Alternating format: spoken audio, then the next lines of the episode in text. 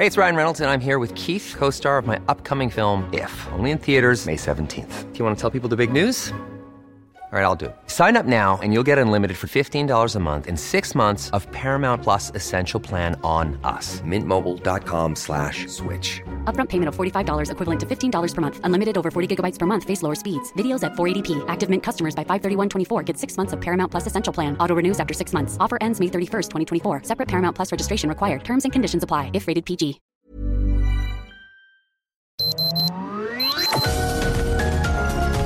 Heraldo Media Group presenta Sergio Sarmiento y Lupita Juárez.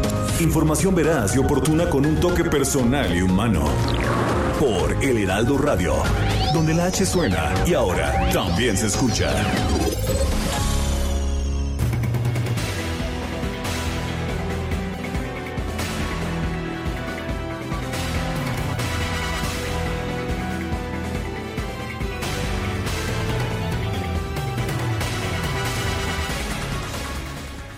Una alta funcionaria del Departamento de Estado de los Estados Unidos, quizás la pues la oficial, la funcionaria de mayor relevancia en estos momentos en el trato a Latinoamérica, pidió al gobierno mexicano mantener un ambiente de libre inversión. Esto ante las modificaciones a la ley de la industria eléctrica aprobadas por la Cámara de Diputados este miércoles. Se trata de la subsecretaria interina de la Oficina de Asuntos del Hemisferio Occidental de Estados Unidos, Julie Chong, en una llamada con periodistas previa al encuentro entre el secretario estadounidense Anthony Blinken y el canciller Marcelo Ebrard, la funcionaria dijo, instamos a México a escuchar a los accionistas, a escuchar a las compañías del sector privado y a proveer realmente de una cultura, de una atmósfera de libre inversión y transparencia para que las empresas sigan invirtiendo en México. Según su perspectiva, los cambios a la ley del sector de electricidad serán uno de los temas abordados en la reunión virtual en la que también estará la secretaria de Economía Tatiana Cloutier. Esta reforma impulsada por el presidente Andrés Manuel López Obrador y que todavía debe ser aprobada por el Senado le da preferencia a las plantas de la Comisión Federal de Electricidad y relega las de capital privado que operan con gas natural y fuentes renovables de energía. Son las 7 de la mañana con dos minutos. Hoy es viernes, sí, es viernes, el último día de la semana, pero también el último día laborable de este mes de febrero. Yo soy Sergio Sarmiento y quiero invitarlo a que se quede con nosotros a lo largo de las próximas tres horas. Aquí va a estar bien informado, por supuesto, pero también podrá pasar un rato agradable, ya que si la información nos lo deja, nos lo permite, a nosotros nos gusta darles un lado amable. Guadalupe Juárez, ¿cómo estás? Muy buenos días. Hola, ¿qué tal? Sergio Sarmiento, qué gusto saludarte de esta mañana de viernes. Muy buenos días para ti, buenos días para nuestros amigos del auditorio. Pues muy contenta empezando la mañana después de ver este espectáculo espléndido que nos dio la luna y Espectacular, pues, efectivamente. Sí, sí, sí, que estuvo, la verdad, la verdad, maravilloso. Y bueno, dicho lo anterior, pues comentarles que es un día muy importante. El Senado de la República recibió de la Cámara de Diputados la minuta para reformar la ley de la industria eléctrica que propuso el presidente López Obrador y la mayoría morenista, como todos ustedes saben, pues nomás dijo, sí, señor presidente, lo que usted diga y como usted lo diga. En la Gaceta del Senado se publicó el proyecto del decreto por el que se reforman y adicionan diversas disposiciones de la ley de la industria eléctrica con carácter de preferente. Será turnada a comisiones para el análisis. Los legisladores pueden modificar y dictaminar la minuta y después enviarla al Pleno para discutir y rechazar o aprobar el dictamen en los términos enviados por las comisiones. Luego será enviada al Pleno para su eventual debate y aprobación. El Senado, por cierto, tiene 30 días para aprobarla por ser iniciativa preferente del presidente de la República y como él mismo dio instrucciones de que no se le cambiara ni una coma, bueno, pues vamos a ver, vamos a ver qué es lo que ocurre en los próximos días. Y en otros temas, el gobernador de Tamaulipas, Francisco Javier García Cabeza de Vaca, reconoció que hay una red de contrabando de combustible en la frontera, pero dijo que él no forma parte de ella. En una carta negó los señalamientos de la Fiscalía General de la República que solicitó su desafuero para enfrentar acusaciones por delincuencia organizada, operaciones con recursos de procedencia ilícita y defraudación fiscal. Un servidor, dijo, ha denunciado constantemente el contrabando que impunemente cruza por las aduanas de Tamaulipas. Incluso mi gobierno ha puesto a disposición de la FGR pipas con combustible aparentemente importadas de manera irregular. No tengo ninguna propiedad en Estados Unidos, añadió. Mis propiedades en México, como los ranchos a los que se refiere, se encuentran en mis declaraciones patrimoniales y fueron adquiridos con recursos producto de vida empresarial y política. El secretario de Gobierno de Tamaulipas, César Augusto Verástegui, rechazó también tener alguna relación con la red de contrabando de combustible.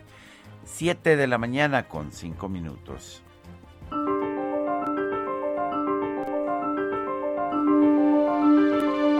Y la frase del día es del, del pensador y político argentino Juan Bautista Alberdi. Es un déspota todo aquel que cree que ser opositor al gobierno es ser un traidor a la patria.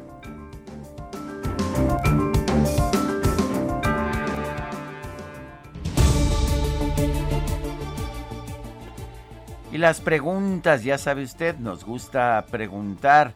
Ayer, por ejemplo, preguntaba muy temprano en la mañana, ¿deben ser juzgados por traición a la patria quienes defiendan la inversión privada en electricidad? Nos dijo que sí, 9.2% de quienes respondieron que no, 85.4%.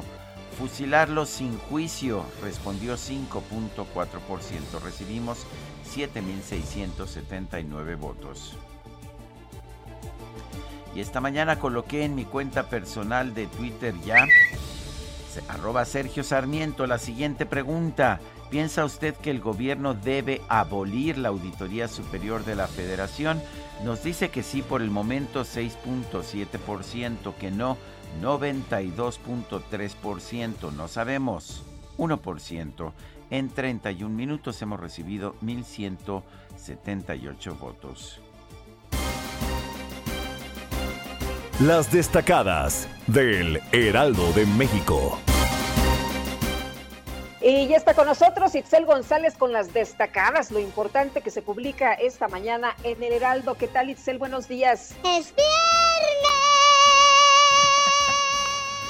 Uf. Muy buenos días, es viernes, confirmamos, es viernes 26 de febrero del 2021. Así es, Sergio Lupita, amigos, a disfrutar de este fin de semana encerraditos con todas las medidas sanitarias, pero por lo menos vamos a descansar un poquito este fin de semana. Lupita, Sergio, amigos, muchísima información que se publica esta mañana en el Heraldo de México, así que comenzamos con las destacadas. En primera plana, no voy a renunciar. David Colmenares afirma que las observaciones de cientos de millones de pesos en la cuenta pública de 2019 del gobierno se convirtieron en un tema político. Reafirma su permanencia en el máximo órgano fiscalizador. País, Segov y Secretaría de Seguridad Ciudadana pide evitar represión en el 8M presentan decálogo para aplicar durante protestas por el Día de la Mujer. Ciudad de México y suben muertes, bajan 42.6% los contagios. En las tres semanas de febrero hubo 58.663. Los fallecidos, en cambio, fueron 4.982, 11.2% más.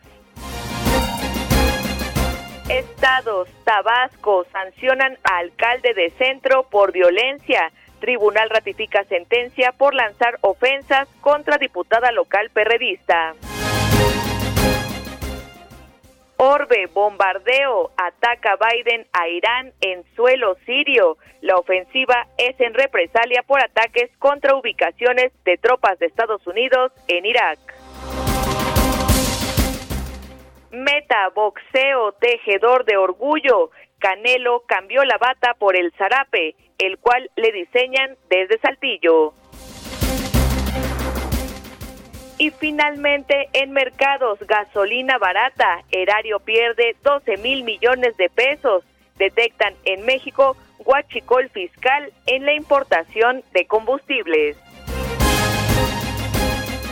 Sergio Lupita, amigos, hasta aquí las destacadas del Heraldo. ¡Feliz viernes! Itzel, muchas gracias. Muy buenos días. Y son, son las 7 de la mañana con 10 minutos. Hoy es viernes 26 de febrero del 2021. Vamos, un resumen de la información más importante. José Ernesto Ramírez, titular de la Unidad de Desarrollo Tecnológico e Investigación Molecular del Instituto de Diagnóstico y Referencia Epidemiológico, CELINDRE, informó que en México circula una nueva variante del virus SARS-CoV-2 causante del COVID-19. Esta variante podría tener mayor velocidad de transmisión.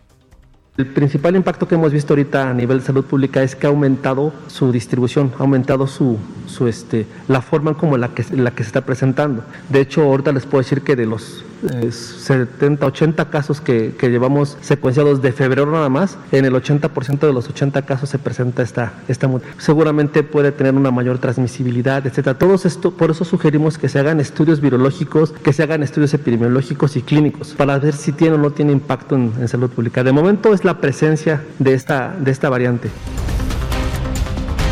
Y la Secretaría de Salud Federal informó que este jueves se administraron 162.233 vacunas contra el COVID-19 en todo el país, con lo que se llegó a un total de 2.088.813 dosis aplicadas. El gobierno de la Ciudad de México informó que en la última jornada se aplicaron 21.733 vacunas contra el COVID-19 a adultos mayores de las alcaldías de Iztacalco, Tláhuac y Xochimilco. El gobierno federal informó que a partir del primero de marzo, el actual director de prestaciones médicas del Instituto Mexicano del Seguro Social, Víctor Hugo Borja, asumirá el cargo de coordinador del Instituto de Salud para el Bienestar. La Administración de Alimentos y Medicamentos de los Estados Unidos, la FDA, autorizó el almacenamiento de forma alternativa de vacunas contra el COVID-19 de la empresa Pfizer en congeladores de uso farmacéutico. Esto es en temperaturas que no son tan frías como las que se recomendaron en principio. Oye, pues es una muy buena noticia, ¿no? Que se mm, puedan poner en cualquier refrigerador, no hombre. El presidente de los Estados Unidos, Joe Biden, destacó que su gobierno ha administrado 50 millones de vacunas contra el COVID-19 en tan solo 37 días, 50 millones de vacunas. Las autoridades sanitarias de Chile informaron que más de 3 millones de personas han recibido por lo menos una dosis de la vacuna contra el coronavirus, equivalente al 16% de la población del país, uno de los niveles más altos del mundo. Y la Administración Nacional de Productos Médicos de China emitió su aprobación condicional al uso de las vacunas contra el COVID-19 de CanSino Biologics o Biologics y de la empresa estatal Sinopharm. En otros temas, el presidente del Senado, Eduardo Ramírez, informó que la Cámara Alta recibió de San Lázaro el proyecto de decreto que reforma diversas disposiciones de la ley de la industria eléctrica, el cual se desprende de una iniciativa preferente del Ejecutivo. Además, Eduardo Ramírez anunció que por petición de los senadores de oposición, la minuta sería revisada por las comisiones de Energía, Estudios Legislativos Segunda y Medio Ambiente. Bien, he escuchado las participaciones de todos los senadores y senadoras. Como me están invocando el reglamento, esta presidencia va a ampliar hacia medio ambiente sin opinión de economía. Es una decisión tomada y quedaría las comisiones de energía, estudios legislativos segunda y medio ambiente. O sea, la comisión de economía no puede emitir opinión sobre el tema de esta pues esta iniciativa que afecta de manera fundamental a la industria eléctrica nacional. En el oficio que se remitió a la presidencia de la Comisión de Energía se establece que la Comisión de Medio Ambiente solamente podrá emitir su opinión, pero no va a participar en la elaboración del dictamen. Y el senador del PAN, Julen Rementería, y la priista Claudia Ruiz Macié llamaron a que la reforma a la ley de la industria eléctrica se someta a discusión en Parlamento abierto. Que hay que valorar eh, e, esta condición por la importancia que tiene eh, en nuestro país el sector energético, el poder darle turno también a esas comisiones, incluso ir más allá, valorar la, la palabra y considerar incluso la posibilidad de un parlamento abierto. Hay muchísima gente involucrada, muy, muchos muy técnicos, muy capacitados, que podrían dar una mejor opinión sobre este tema. El senador del PRI, Manuel Añorbe de Guerrero, pidió al director de la Comisión Federal de Electricidad, Manuel Bartlett, que condone también las deudas de los consumidores domésticos de Guerrero, de la misma forma que lo hizo con los de Tabasco. Ah, pero es que el presidente no es de Tabasco. El presidente sí es de Tabasco y no es de Guerrero, ¿verdad? Pues, Oye, pero pues si a esas vamos, entonces que cancele las deudas de la Ciudad de México, del Estado de México, de Sonora, de Zacatecas, ¿por qué no? Bueno, el Departamento de Estado de la Unión Americana llamó al gobierno de México a proveer un ambiente propicio para la inversión libre en el sector energético, así como a escuchar las preocupaciones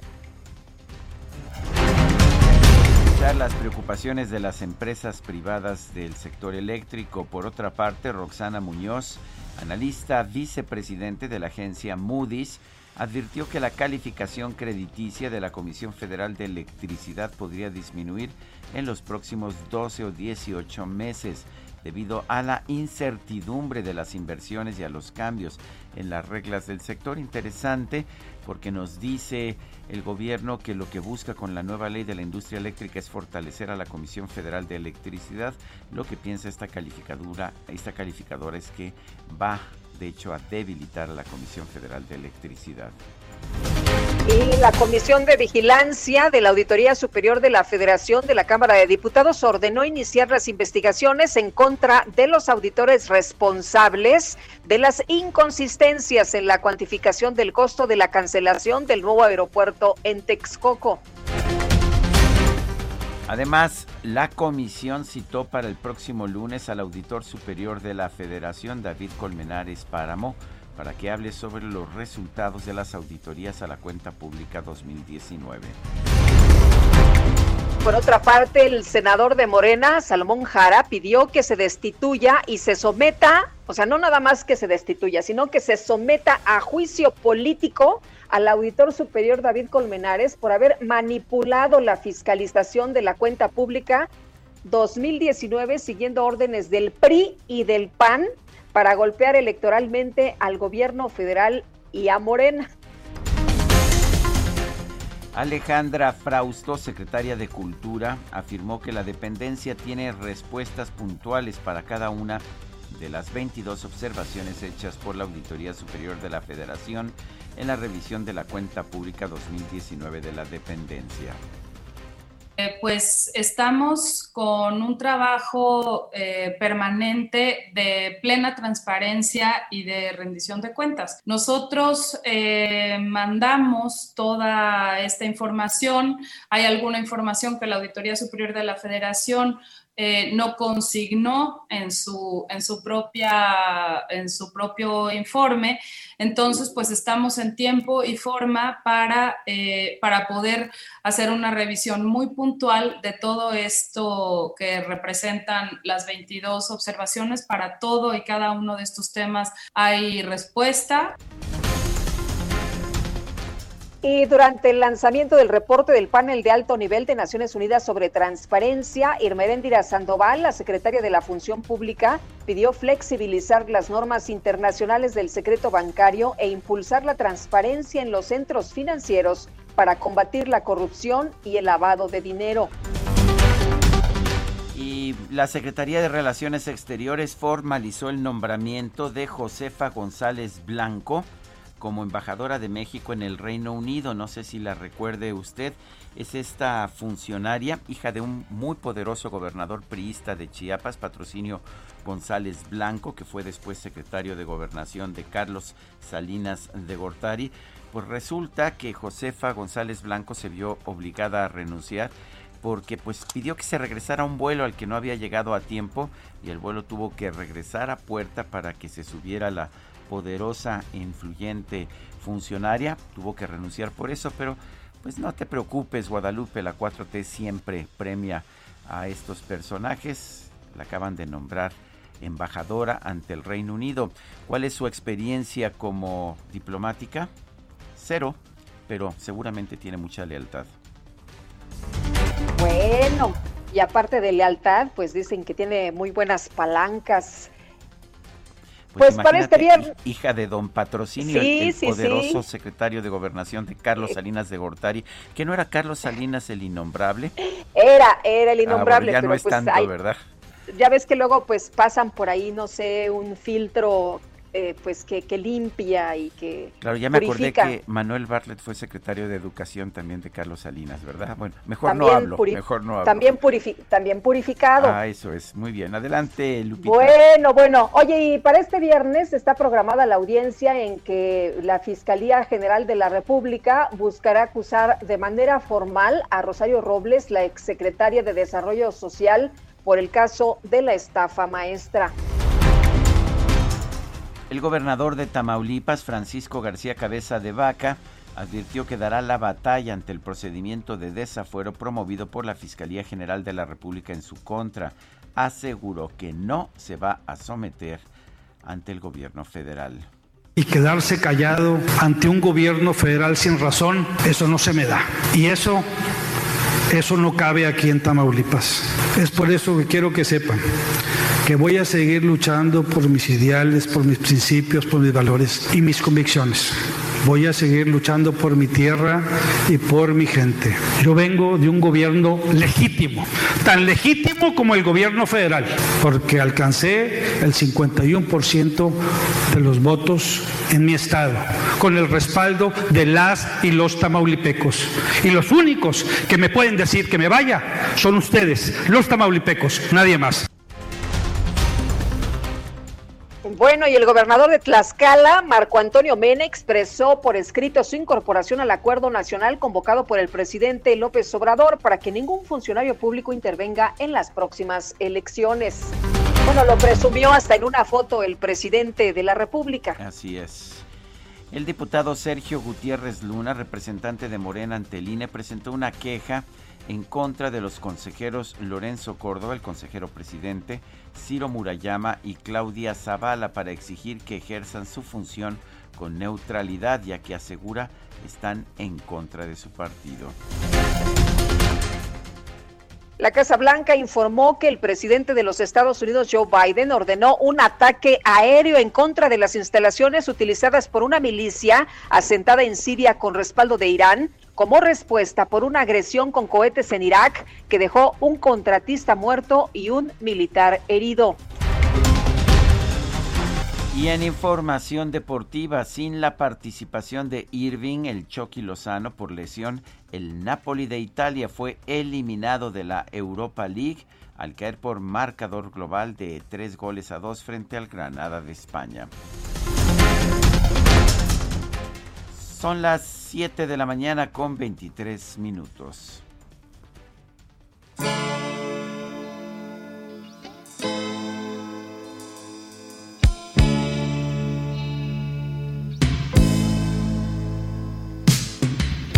Estoy llorando en mi habitación.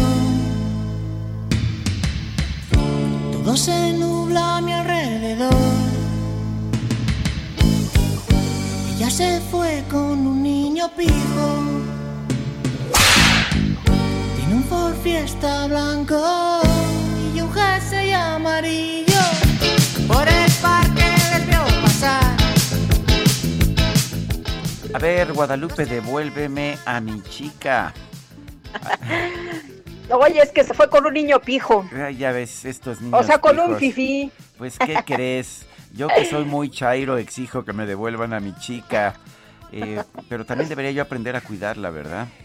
Pues, oye, ahora tendrás que sufrir. Estamos escuchando a hombres G. Esos que te, gustan, te gustan, ¿verdad? Los hombres G. Me gustan, sí. Bueno, ¿y sabes por qué? Porque hoy es cumple de David Somers. Está cumpliendo 59 años este integrante del grupo Hombres G, uno de los pues de los creadores y sabes qué Guadalupe te dejo con la canción porque ya nos vamos a un corte y no quiero Me parece muy bien mientras hecho una bailadita. Me parece bien. Regresamos.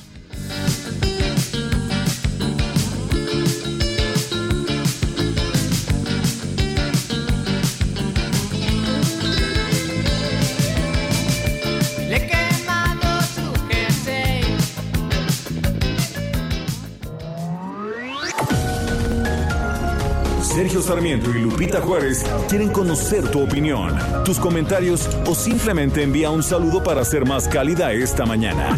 Envía tus mensajes al WhatsApp 5520 109647. Heraldo Radio. Heraldo Radio. Continuamos con Sergio Sarmiento y Lupita Juárez por El Heraldo Radio.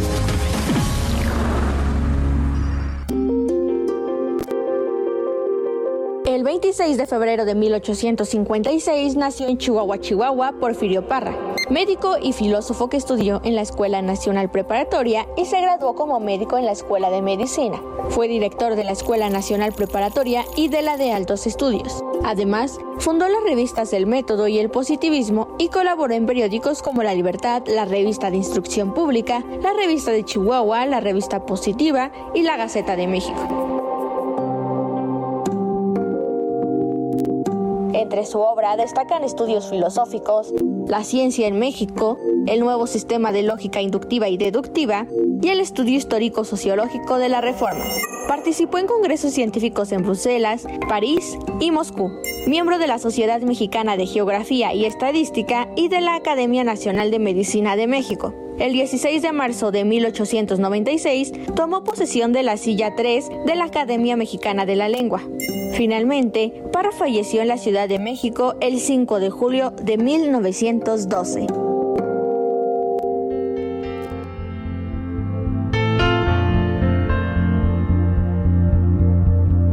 Lo noto, sé que nos pasa tus labios, de mal rollito entre los dos lo noto. Tú siempre estás cansada y nunca dices nada, pero sé que no estoy loco y lo noto. Me está matando poco a poco y lo noto, lo noto. Me lo dicen tus ojos y esos besos tan flojos que dejan un sabor amargo y roto. Aunque tú me lo niegues, no queda más que nieve donde hubo calor y yo lo noto. Lo noto, canta, canta el grupo Hombres G. Estamos escuchando este grupo porque es el cumpleaños de David Somers, uno de los integrantes fundadores de este grupo, compositor, músico español. Tocaba el bajo, toca el bajo. Está cumpliendo 59 años. ¿Cómo lo ves, Guadalupe? ¡Qué barbaridad! Si hace apenas unos ayeres era un chiquillo. Así es, pero ¿qué- ¿cómo ves? Él se Ah, está haciendo cosa. viejo. Él te hace viejo. Nada más. Oye, me acuerdo que alguna vez me fui al cine a ver una película de hombres que era una sensación, era una euforia. La verdad es que, que qué tiempos tan padres. Tiempos aquellos, ¿verdad? Mi querido don Así Simón, son las 7 con 33 minutos. Tenemos mensajes de nuestro público. Pues vámonos con Elsa Quiroz que dice, buen día, mil gracias. Son ustedes unos ángeles disfrazados de periodistas. Hace un momento me llamaron y van a venir a aplicar la vacuna a domicilio entre hoy y mañana. Gracias por estar al pendiente de sus radioescuchas. Siempre los escucho y me doy cuenta de la gran labor que hacen. Pues doña Elsa Quiroz, después de que nos dijo que su mamá no había sido vacunada, que estaba fracturada de su cadera, rápidamente nos comunicamos pues eh, con, eh, con, personal de la Secretaría de, de, Salud de la Ciudad de México y la verdad es que están trabajando rapidísimo. En cuanto les dimos el reporte, rápidamente dijeron, no, sí estamos muy atentos, estamos muy pendientes, algo debió haber pasado y qué bueno, nos da mucho gusto que ya vayan a vacunar a su mamá. Isabel Reyes nos dice, ¿tiene buen patrocinio? La Josefa, nuestra nueva embajadora ante el Reino Unido, creo que sí tiene buen patrocinio, ¿verdad? Pues la verdad sí. Y otra persona dice, AMLO sigue temiendo que no le va a ir bien a Morena en las próximas elecciones. Eh, dice, por eso le pide a los gobernadores de los estados que no intervengan. Ojalá que los gobernadores le pidan que ponga el ejemplo, no usando las mañaneras como tribuna electoral, el manejo descarado de las vacunas con el mismo fin y dice pues que también desprestigiando al enemigo no tardan en dar otro capítulo de la novela Los Oya. Saludos atentamente Javier Cruz. Y bueno, pues dice que hasta se presentó el, el fiscal Gertz Manero ya en una mañanera. Son las 7 de la mañana con 35 minutos. Adelante, Guadalupe. Pues en la conferencia de prensa, el presidente López Obrador ha presentado un monitoreo sobre las notas relacionadas con la Auditoría Superior de la Federación y esto es lo que ha dicho. ¿Cómo lo ven? Este, esto es lo que enfrentamos todos los días. Eh, porque todos eh, están al servicio del régimen de corrupción que eh, imperaba y que quieren regresar por sus fueros. Ahí están los intelectuales orgánicos. Es realmente lamentable, vergonzoso que suceda esto en los medios de información. Ahora van a decir que la culpa es de la auditoría, pero estaban esperando que no pudieron este, bueno, pues, bueno, pues ahí lo que dijo el, el, presidente, ¿no? Y hace un llamado a los dueños de los medios de información para, dice él, que pongan pues por delante la ética y que no se manipule al pueblo. Bueno, pues entonces se está pidiendo que, me imagino que den línea, ¿verdad? Los dueños de los medios de comunicación. ¿Escuchaste la risita, verdad? Pues claro, siempre.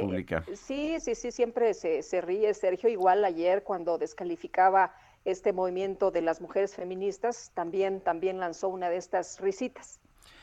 Son las 7 de la mañana con 36 minutos. El grupo de asesores de especialidad COVID-19 de la UNAM hizo un llamado al subsecretario de Prevención y Promoción de la Salud, Hugo López Gatel, para agilizar la, la vacunación contra COVID-19 aplicando una sola dosis a la población. El doctor Mauricio Rodríguez Álvarez es vocero de la Comisión de COVID-19 de la UNAM. Doctor Rodríguez Álvarez, buenos días. Hola, Sergio. Lupita, buenos días. ¿Cómo les va? Buenos días. Gracias, doctor. A ver, cuéntenos exactamente cuál es la recomendación que tienen ustedes.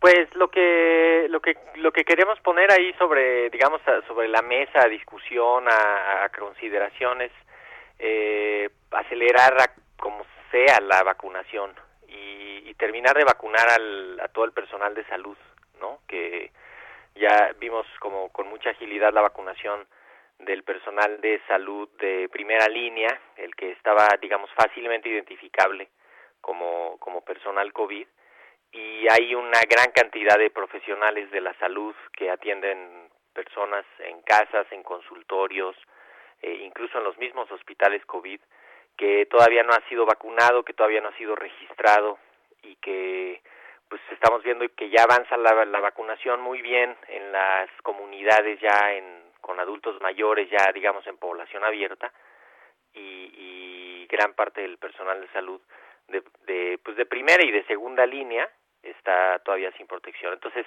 una de las estrategias que se evalúan en el mundo es justamente eh, ver si se pone de manera prioritaria la primera dosis y pues eventualmente que se ponga la segunda dosis, ¿no? Cuando llegue, si es que llega, eh, pero de entrada tener esta primera protección que sí se gana con una con una primera dosis eh, y pues cuando menos discutirlo este evaluar las posibilidades que hay y, plantearlo.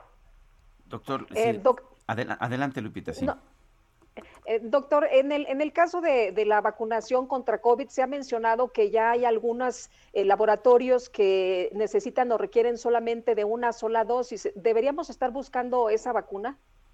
Bueno, ya hay, hay dos vacunas que, que, van con una sola dosis. La, la, la vacuna de Johnson Johnson que eh, se está probando en estos días en los Estados Unidos lleva solo una dosis. Eh, también una de las vacunas que ya están que ya están en México tiene eh, también una sola dosis, la, la vacuna de Cancino. Estas vacunas, eh, pues esto tienen esa facilidad y esa, esa, ese atractivo. También se está estudiando en eh, diferentes cambios en los esquemas.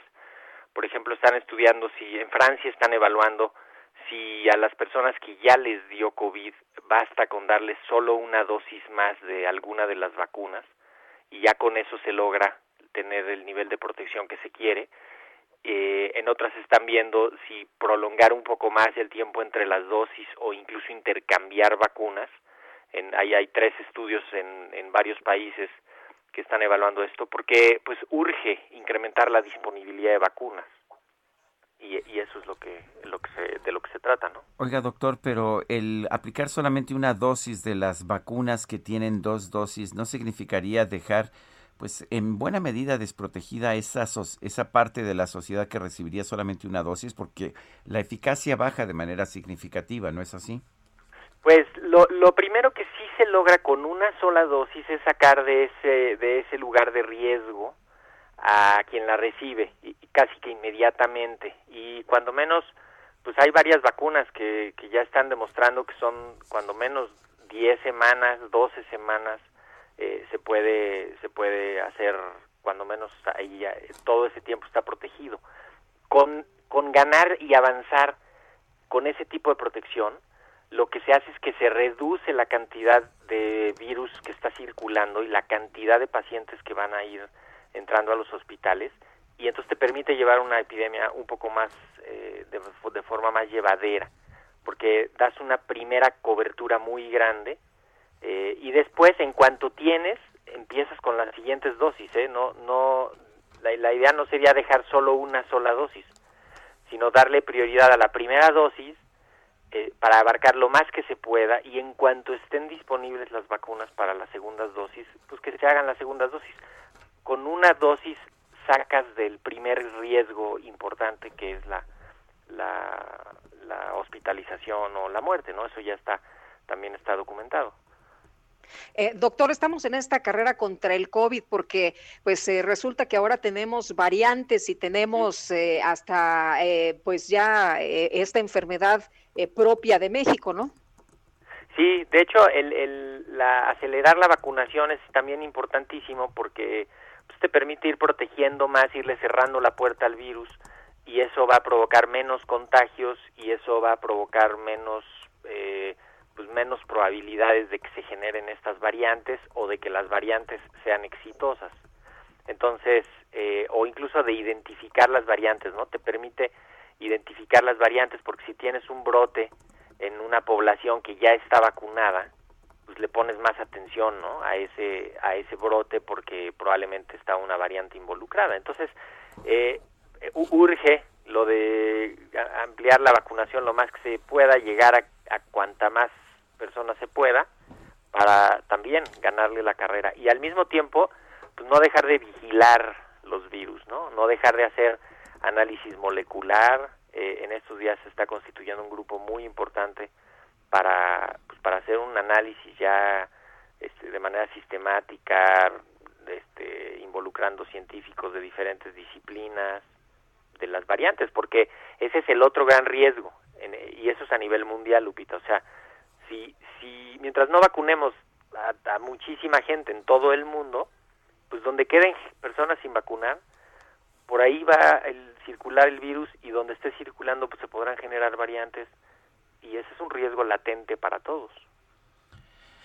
Bueno, pues entonces la recomendación es por lo pronto vacunar al personal de salud. Sabemos que no se ha terminado de vacunar al personal de salud, pero se está vacunando ya a las personas de la tercera edad. ¿Es a propósito sensata esta estrategia? Pues es, es parte del avance que, que estaba planeado en el, en el plan, o sea, estaba proyectado hacer una primera cobertura de personal de salud y comenzar con la población abierta, porque también ahí la epidemia está muy fuerte. Entonces, eh, al mismo tiempo que avance la, la vacunación, pues no hay que descuidar a todo el personal de salud que, que no está en la primerísima línea. Incluso hay unos que sí están y que todavía no reciben la vacuna, pero a, todo el personal de salud para, pues también para, para que se puedan hacer esas actividades clínicas, ¿no? Imagínense odontólogos, psicólogos, psiquiatras, eh, pues gente que, que todas las especialidades que no están directamente identificadas como COVID, pero que están atendiendo personas, ¿no? En sus consultorios, en sus casas, este, en los hospitales, ¿no? Eh, y que pues, protejámoslos cuanto antes para que puedan trabajar tranquilamente, ¿no?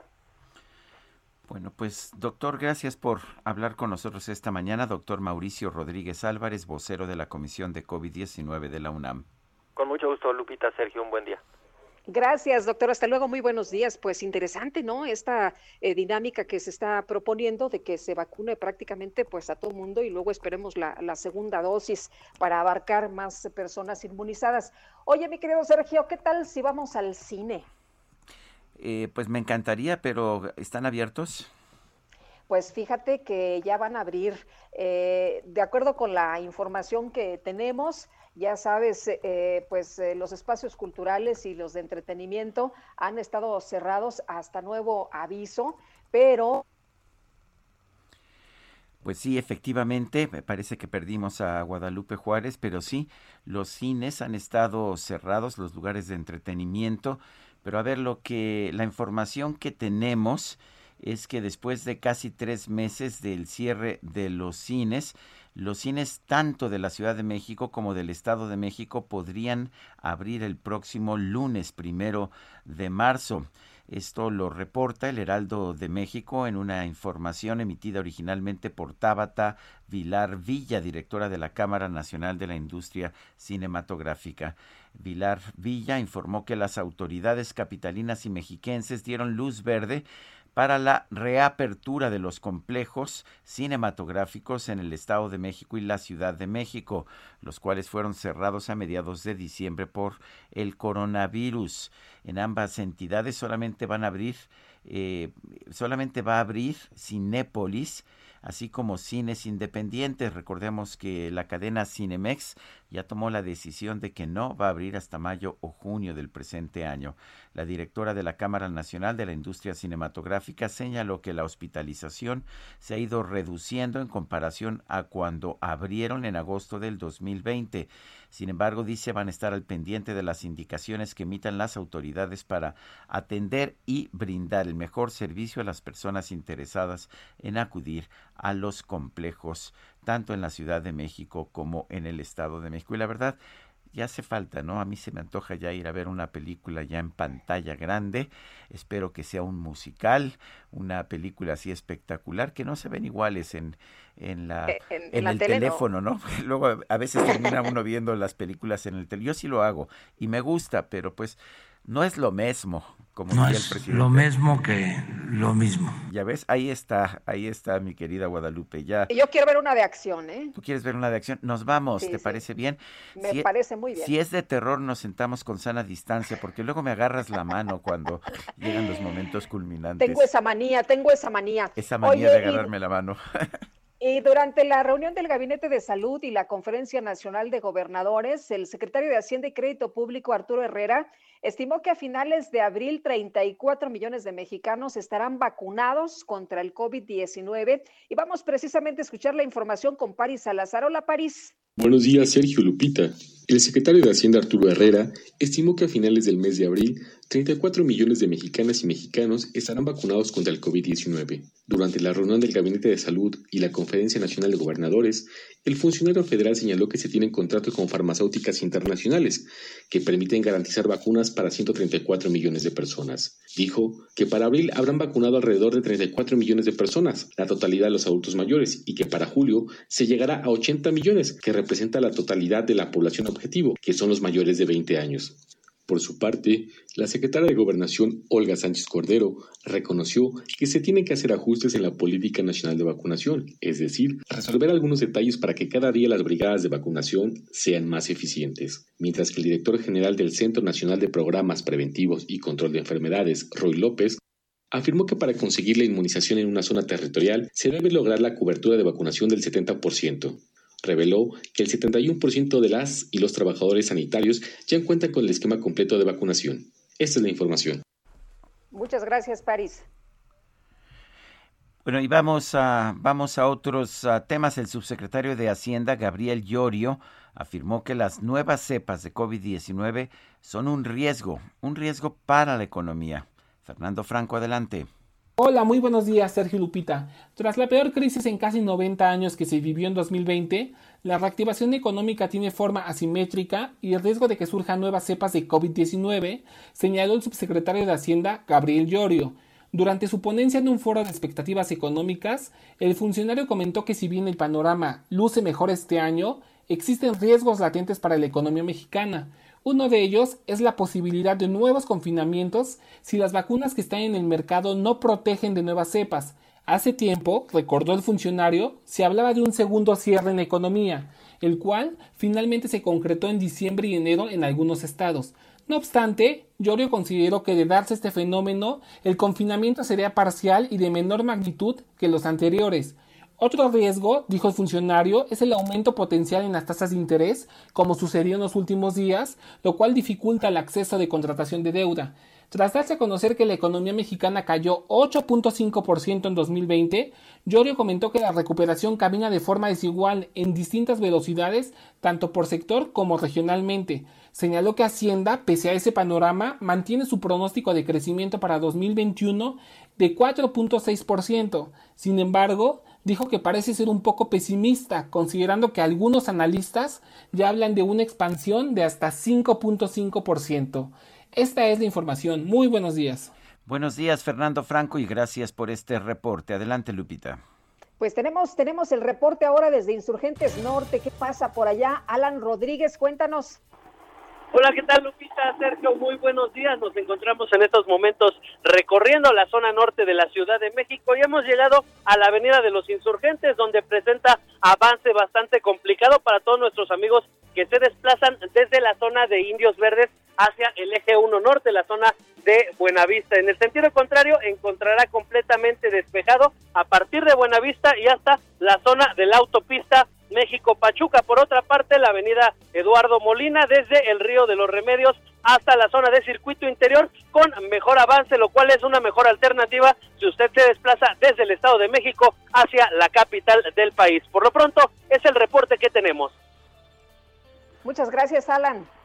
Muy buen día. Y vamos ahora con Augusto Atempa, está en Periférico Sur. Adelante, Augusto. Sergio Lupita, tuvimos un accidente lamentablemente donde pierden dos personas la vida.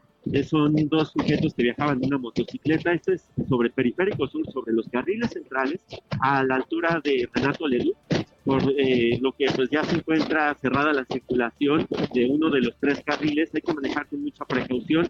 Ya hay servicios periciales en el lugar tratando, pues, recabando los, los indicios en el sitio, pero por supuesto si buscan evitar esta, esta vialidad pueden hacer uso de la avenida San Fernando para dirigirse hacia la avenida de los insurgentes. Estas dos personas, uno de ellos llevaba casco, el otro no, y pues la recomendación para todos los amigos que utilizan motocicleta es siempre utilizar el casco. Lamentablemente aquí las dos personas viajaban en exceso de velocidad y eso es lo que provoca el accidente.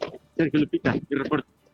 Pues qué, qué triste realmente y para cualquier motociclista, yo soy motociclista, Augusto, siempre es una tragedia escuchar este tipo de información. Gracias por proporcionarle un fuerte abrazo. Cuídate mucho. Me parece que, ya, no, que ya no lo teníamos. En fin, adelante, Lupita. Vámonos ahora con Mónica Reyes. Muchas gracias, Sergio Sarmiento, Lupita Juárez, qué gusto saludarlos esta mañana. Y por favor, amigos del Heraldo Radio, pongan mucha atención porque este tema seguramente les va a interesar.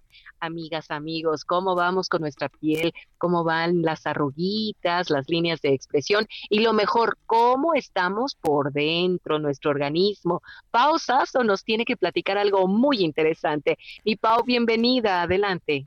Hola, Moni, así es, hoy les vengo a hablar de Rejuventud, juventud en una llamada. Usted va a decir, ¿cómo?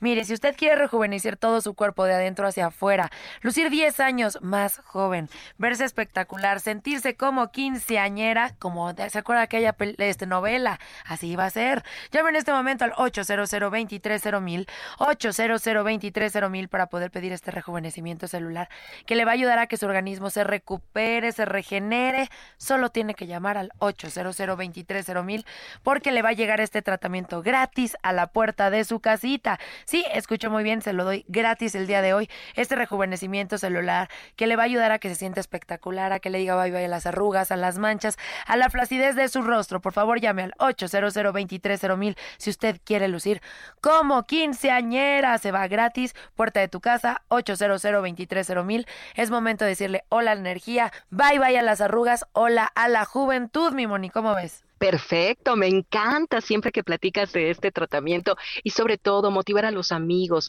a que bueno, pues hagan la llamadita 800 mil y todas estas bondades que Pau Sasso nos está platicando. Mi Pau, ¿qué nos llevamos de regalo? Se llevan de regalo pues el tratamiento, mi Moni, el tratamiento para rejuvenecer de adentro hacia afuera. Este suizo es una potente bomba de antioxidantes. Marquen en este momento al 800 mil que se lo lleva gratis.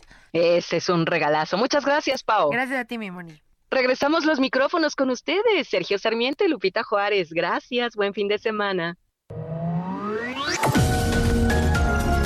Sergio Sarmiento y Lupita Juárez quieren conocer tu opinión, tus comentarios o simplemente envía un saludo para ser más cálida esta mañana. Envía tus mensajes al WhatsApp 5520 109647. Heraldo Radio, la HCL se comparte, se ve y ahora también se escucha. Heraldo Radio. La HCL se comparte, se ve y ahora también se escucha. Continuamos con Sergio Sarmiento y Lupita Juárez por El Heraldo Radio.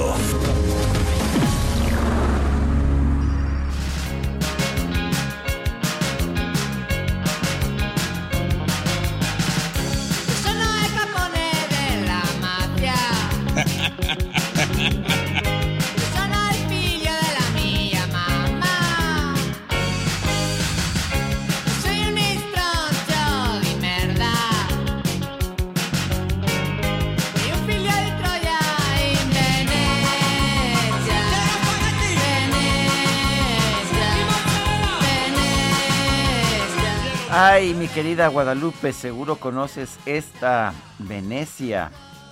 Todo toda una historia, ¿verdad?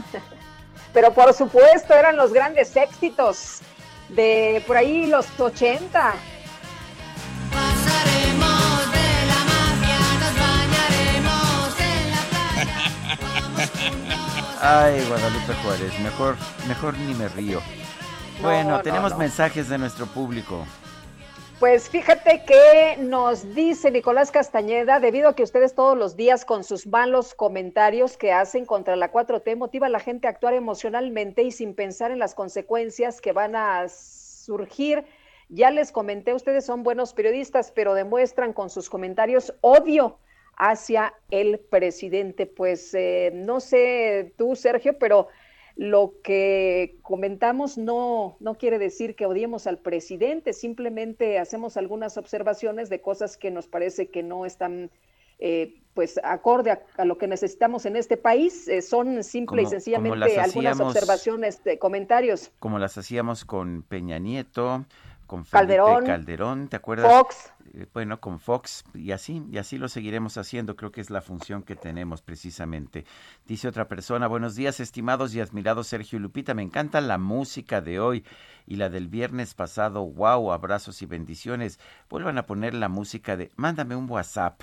Mándame un WhatsApp, sí, ¿verdad? Creo que Quique, el DJ Quique, empezó a censurarlo, pues se cansó, dijo que recibíamos demasiados WhatsApps, entonces optó por simple y sencillamente ya eh, cerrarle las puertas a esa, a esa invitación. Pero bueno, aquí estamos, de hecho, en el Sí. Heraldo Radio. eh, nos escucha la gente en- a lo largo y a lo ancho de nuestro país. Saludos a nuestros amigos en Acapulco, Brownsville, Ciudad de México, Ciudad del Carmen, Ciudad Juárez, Coatzacoalcos, Colima, Culiacán, Guadalajara, Hermosillo, Houston, La Laguna, La Paz, McAllen, Monterrey, Tampico, Tapachula, Tehuantepec, Tepic, Tijuana, Tuxtla, Villahermosa y también a todos los que nos oyen a través de heraldodemexico.com.mx en distintos lugares del planeta. Oye, qué, qué alegría que nos escuchen tantas personas en tan distintos lugares. Y por cierto, hablando de WhatsApp, una persona al auditorio dice que está muy preocupada por el manejo de los cubrebocas, por la contaminación que esto genera, que ojalá hiciéramos conciencia y que hiciéramos un mejor uso a la hora de desechar los cubrebocas. Pues tiene toda la razón. Hay son, que... son desechos peligrosos, efectivamente, sí, sí, como sí. si fueran desechos médicos. Pero bueno, son las ocho con tres minutos. Vámonos al clima.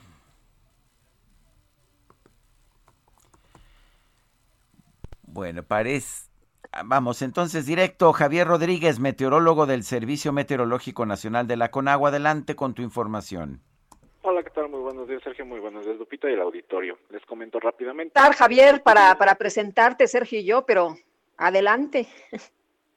ok. Este, excelente día, les comento rápidamente. El Frente Frío número 38 se extenderá ya con características de estacionario sobre el norte y noreste de nuestro país. Va a interaccionar con la corriente en chorro, por lo cual se esperan vientos con rachas fuertes. Estas rachas pueden alcanzar hasta los 80 kilómetros por hora en Chihuahua. Asimismo, se esperan algunas lluvias aisladas en Coahuila, Tamaulipas y San Luis Potosí. Este sistema va a dejar de afectar el territorio nacional a partir de esta noche. Por otro lado, tenemos un canal de baja presión en el sureste de México, en combinación con el flujo de aire húmedo que ocasionará algunas lluvias aisladas, principalmente en el sur de Veracruz, Oaxaca, Tabasco, Chiapas, Campeche y Quintana Roo. Finalmente, tenemos todavía un sistema de alta presión en niveles medios de la atmósfera, lo cual va a mantener esta onda de calor que se ha presentado durante la semana sobre las entidades del occidente, del centro y del sur del territorio nacional. Para el Valle de México se espera un ambiente fresco al amanecer y cálido por la tarde con un cielo despejado y sin probabilidad de lluvia. Se espera una temperatura máxima que oscile entre los 28 y 30 grados centígrados. Estas condiciones van a prevalecer durante el fin de semana, por lo cual se les recomienda no mantenerse mucho tiempo expuestos a los rayos del sol y mantenerse hidratados. Hasta aquí mi reporte. Muy bien, muchas gracias. Muy buenos días, Javier. Que tengan un excelente fin de semana. Gracias, son las ocho con cinco minutos. Ya se aprobó la ley de la industria eléctrica en la Cámara de Diputados, ahora está en el Senado. ¿Qué sigue? Vamos a preguntarle al ingeniero Carlos Flores, especialista en el sector energético. Carlos Flores, buenos días. Buenos días, Lupita. Sergio, contento de estar nuevamente Hola, ¿qué con tal? ustedes. Bueno, Gracias, buen día. Independientemente de la de la parte legal, porque creo que no hay ninguna duda de que pues el Senado simple y sencillamente obedece- obedecerá las instrucciones del presidente López Obrador. En el Senado Morena tiene mayoría junto con sus aliados, pero ¿qué viene para la industria eléctrica, Carlos? Sí, sí, con gusto. Mira, sí que tiene mayoría, pero también habría que acotar que esa mayoría no es tan abrumadora como lo era en la Cámara de Diputados. En este caso se necesitan 65 votos para, para aprobar esta iniciativa y Morena tiene 64, que sumados a los seis del Partido del Trabajo tienen 70. Es decir, tienen mayoría, pero esta no es tan abrumadora. Lo que viene después es un periodo de 180 días naturales en los que las eh, autoridades de gobierno, entiéndase la Secretaría de Energía, la Comisión Reguladora de Energía y el SENACE, eh, tienen para diseñar e implementar las nuevas regulaciones, la regulación secundaria, lineamientos, manuales, bases que vienen debajo de la ley y de su reglamento. Eh, ahora, Carlos, eh, lo que hemos visto es que el presidente ha pedido que no se le cambie ni una coma a lo que él pues quiere en esta ley de la industria eléctrica. Em, y, y aunque no haya mayoría abrumadora, pues eh, sí hay mayoría, ¿no? Entonces lo que vamos a ver es que se cumple con la voluntad del presidente. Sí, es de esperarse que la iniciativa se apruebe tal cual lo ha pedido el presidente sin cambiarse ni una sola coma. Y, y entonces estaríamos viendo un montón de amparos. Lo que vendrá puede, puede separarse en dos diferentes caminos. Uno es eh, protección de las empresas a través de juicios de amparo indirecto. El otro puede ser la protección a través de tratados comerciales internacionales. Y si fuera uh, uh, por la primera, por un juicio de amparo indirecto, pues habría que esperar a que eh, lo que en el ámbito jurídico se le conoce como el acto reclamado.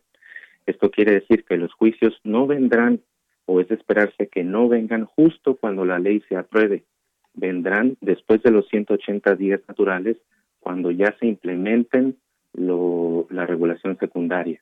Es decir, vendrán cuando haya una afectación eh, real y tangible y medible.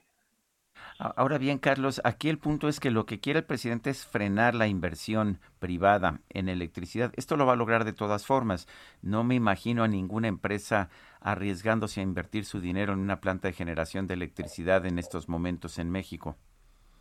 En, en estos momentos, y la realidad es que desde el año pasado, en todo el 2020, yo creo que no hubo nadie que tuviera la certeza jurídica como para animarse a, invertir. Las, las inversiones en el año pasado ya fueron mínimas y es de esperarse que a partir de este año pues tiendan a cero. Eh, Carlos, ¿crees que eh, lo que dijo la subsecretaria interina de la Oficina de Asuntos del Hemisferio Occidental de Estados Unidos eh, al gobierno de México de mantener un ambiente de libre inversión, esto por las modificaciones a la ley de la industria eléctrica, pueda generar algún tipo de, de reacción acá en México?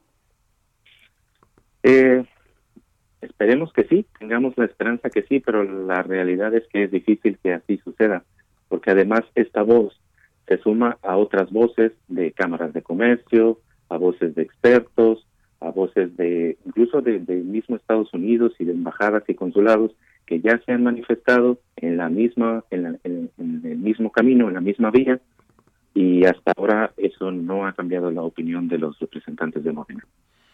Eh, desde hace tiempo nos, nos han dicho que tenemos una reserva de generación eléctrica para pues algunos años, pero las plantas de generación se tardan mucho tiempo en construir.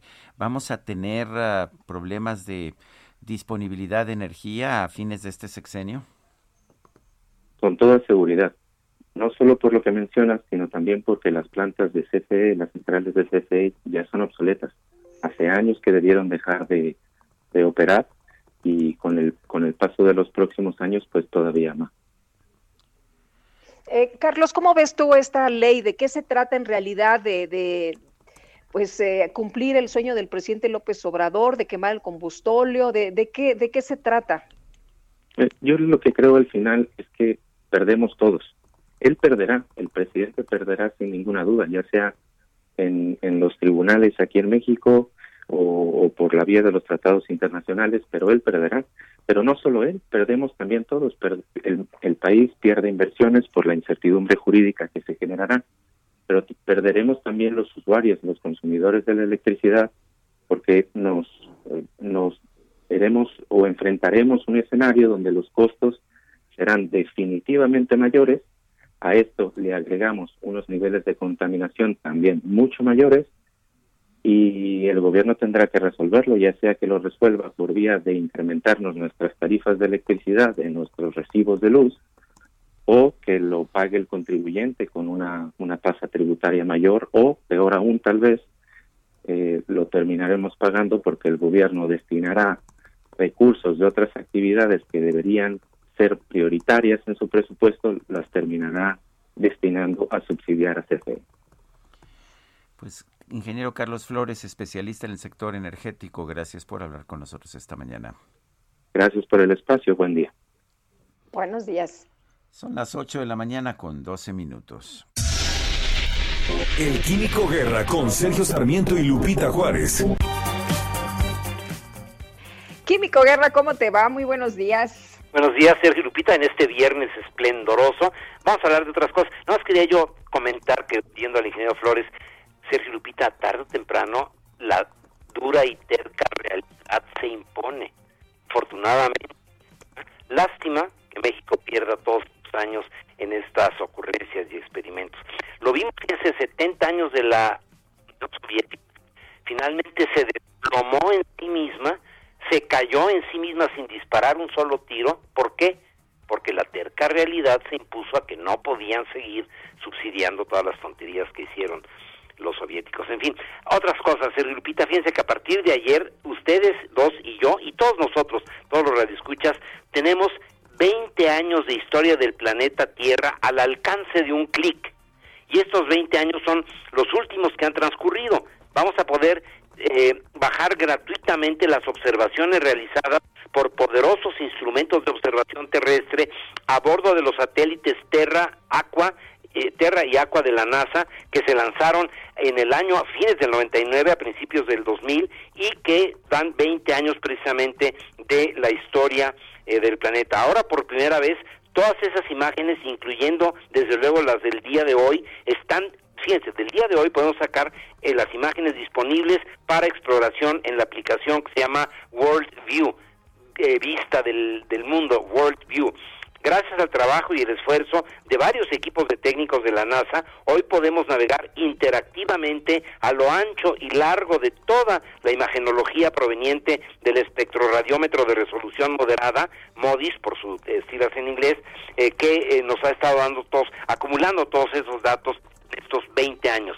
Desde la comunidad de nuestra casa, escuela, oficina, hoy en el confinamiento, pues podemos sacar estas imágenes junto con eh, nuestros seres queridos, los maestros lo pueden sacar para las clases que dan a distancia con sus alumnos.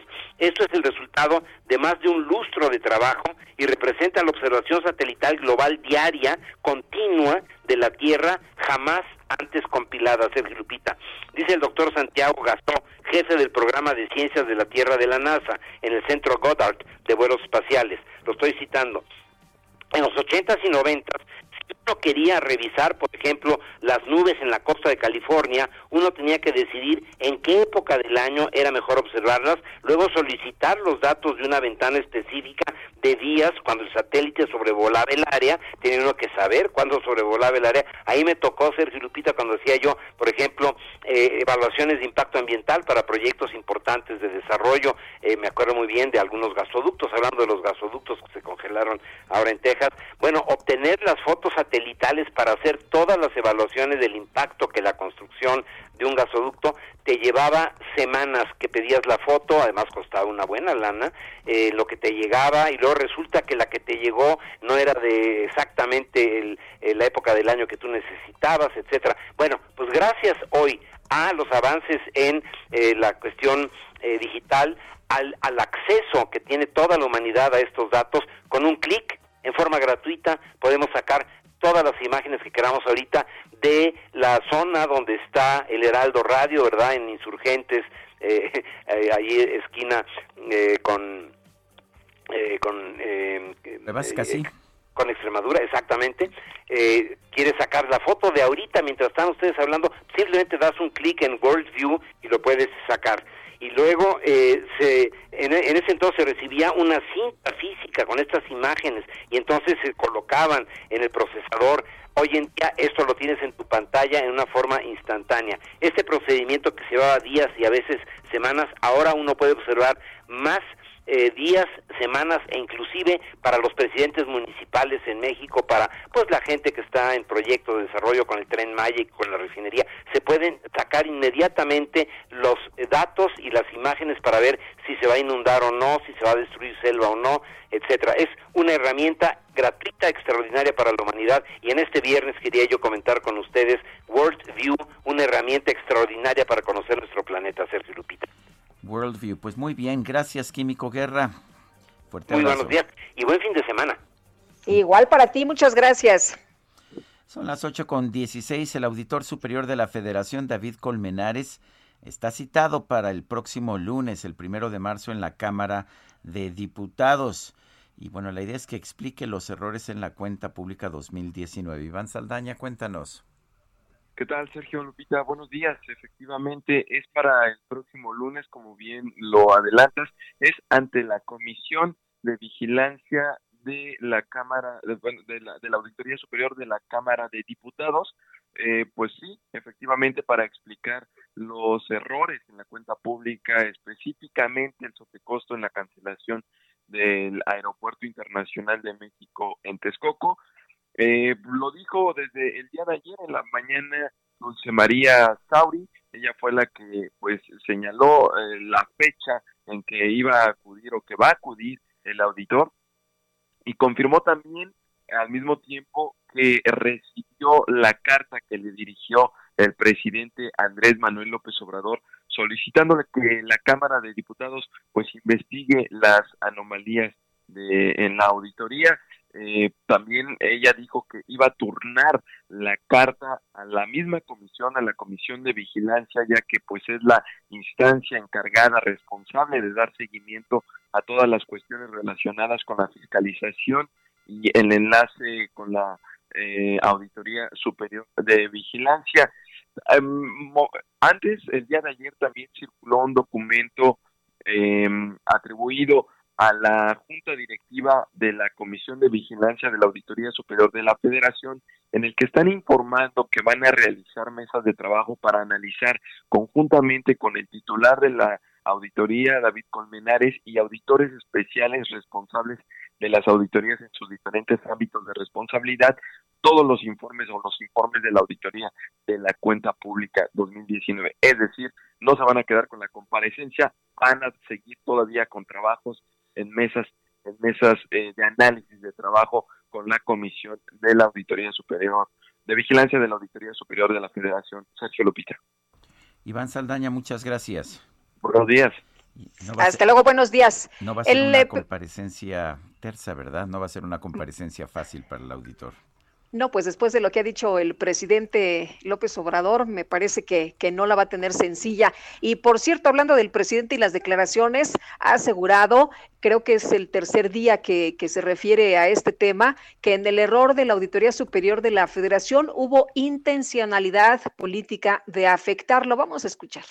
Claro que no fue una equivocación, claro que ahí hubo una intencionalidad política de afectarnos. Entonces, ¿quién es el responsable? Ahora solo falta que digan que yo hice la auditoría, este, o como dijeron los mismos, algunos de ellos, de que los había yo doblado, casi casi los había yo torturado, para que se retractaran. Eh, entonces, no es así, es que eh, se tiene que actuar con apego a la verdad, con rectitud, con integridad. Esos periodistas, escritores, intelectuales, orgánicos tienen todo el derecho de ser opositores, todo el derecho de ser eh, opositores. No se les puede limitar su derecho de ninguna manera, pero debe de haber una ética por respeto a la gente. Bueno, pues ahí lo que señala el presidente Andrés Manuel López Obrador y por cierto que el propio auditor superior de la federación dice que ¿por qué se va a ir? Pues sí, la verdad es que está bajo una presión enorme. No recuerdo ningún auditor que haya estado bajo una presión de esta magnitud. Son las 8 de la mañana con 20 minutos. El secretario de Salud de Nuevo León, Manuel de la Oca Vasos, confirmó que los adultos mayores podrán ya ingresar a diferentes establecimientos en ciertos horarios. Eh, aquí lo curioso es que, pues sí, había una discriminación abierta y legal contra los adultos allá en el estado de Nuevo León. Vamos con Daniela García, nos tiene información. Adelante, Daniela. Muy buenos días, Sergio y Lupita. Así es, en Nuevo León se dio a conocer que se relajaron las restricciones a adultos mayores y también durante los fines de semana. Esto después de que se presentara el semáforo epidemiológico aquí en la entidad, como todos los jueves, y se registrara una, una mejoría en los indicadores. El secretario de Salud del Estado, Manuel de la Oca Vasos, confirmó que los adultos mayores podrán ya ingresar a diferentes establecimientos en ciertos horarios, después de casi un año de no tener permitido su acceso para evitar contagios en el sector vulnerable. Recordemos, eh, las medidas de restricción eh, iniciaron aquí en Nuevo León el pasado mes de marzo, prácticamente pues ya un año en que los adultos mayores tenían limitados sus accesos a establecimientos.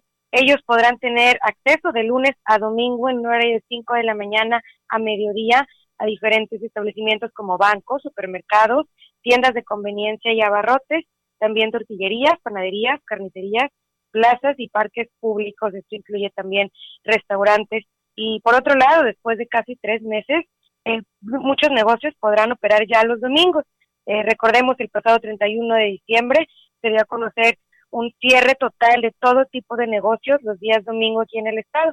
Ahora, con la mejoría de los indicadores, la autoridad estatal permitirá que centros comerciales, zapaterías, mueblerías, tiendas departamentales, restaurantes, mercados rodantes, tiendas de abastos, supermercados, de conveniencias, entre otros más, pues puedan ya finalmente abrir sus puertas estos días domingo en horarios limitados, pero ya podrán abrir el domingo también. Esto pues será después de, como les comentaba, la presentación del semáforo epidemiológico, donde se dio a conocer que se registran tres indicadores en color rojo, uno en amarillo, dos en naranja y cuatro en verde, similar a lo que se registró la semana pasada, pero principalmente que han mejorado los números de contagios diarios, de muertes diarias y también de ocupación hospitalaria aquí en el estado de Nuevo León.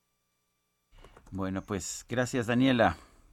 Al contrario, muy buenos días. Yo creo que nunca, nunca debemos aceptar que se discrimine a las personas, particularmente por su edad. De hecho, está prohibido por la Constitución y, sin embargo, esto se, se había venido aplicando o se ha venido aplicando en el estado de Nuevo León desde pues desde principios, ¿qué pasa si, si eres de la tercera edad y quieres ir a comprar algo, necesitas comprar algo, no te dejan entrar porque tienes más pues tus alimentos, oye, una alimentos o medicinas, ¿no? Es inaceptable, es inconstitucional y los artículos primero y cuarto de la Constitución establecen que no se puede discriminar a nadie por, nada, ni por sexo, ni por orientación sexual, ni por raza y ciertamente no por edad.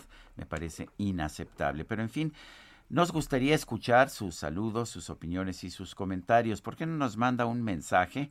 Puede ser escrito, puede ser un audio de voz a nuestro, a nuestro WhatsApp 55 20 10 96 47. Repito, 55 20 10 96 47. Guadalupe Juárez y Sergio Sarmiento estamos en el Heraldo Radio. Mándame un WhatsApp, mándame un WhatsApp. Me siento desesperado, mándame un WhatsApp.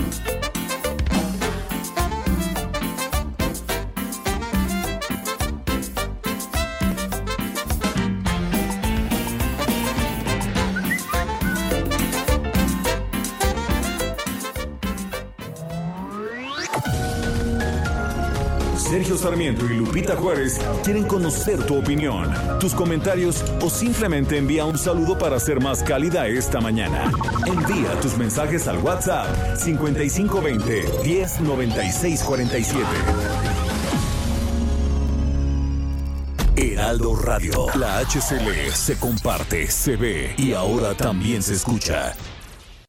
Heraldo Radio. La HCL se comparte, se ve y ahora también se escucha.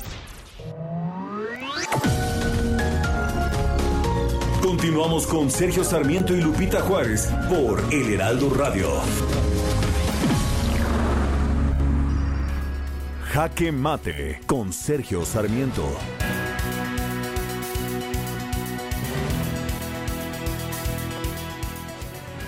El presidente Andrés Manuel López Obrador prometió que no revertiría la reforma energética de 2013, pero al final no ha cumplido. ¿Por qué hizo la promesa? Seguramente porque no quería ahuyentar los capitales de nuestro país, no quería mandar el mensaje de que en México no se respetaban la ley ni los acuerdos y también seguramente porque no no pensaba que pudiera tener la mayoría necesaria para cambiar la constitución en el Congreso de la Unión. Ha estado tratando de cambiar, sin embargo, esta reforma energética a través de leyes secundarias y de decretos. Es cierto que la política de confiabilidad del sistema eléctrico nacional que impulsó la secretaria de Energía Rocío Nale ha sido declarada como inconstitucional por parte de la Suprema Corte de Justicia de la Nación. Lo mismo va a ocurrir sin duda con las disposiciones que tiene la nueva ley de la industria eléctrica porque son fundamentalmente iguales que las que tenía la política de confiabilidad.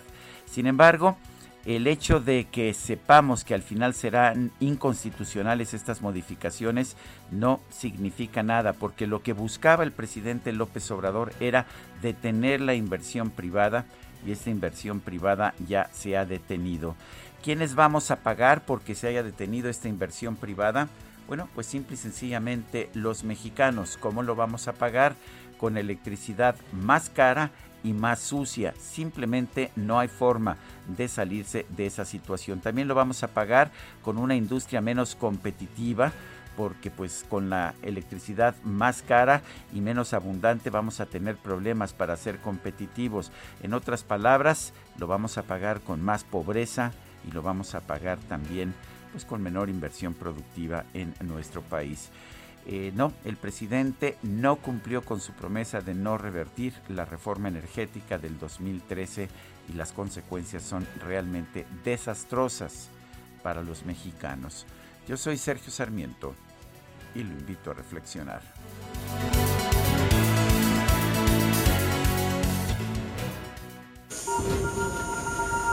Reporte Metro con Ana Moreno.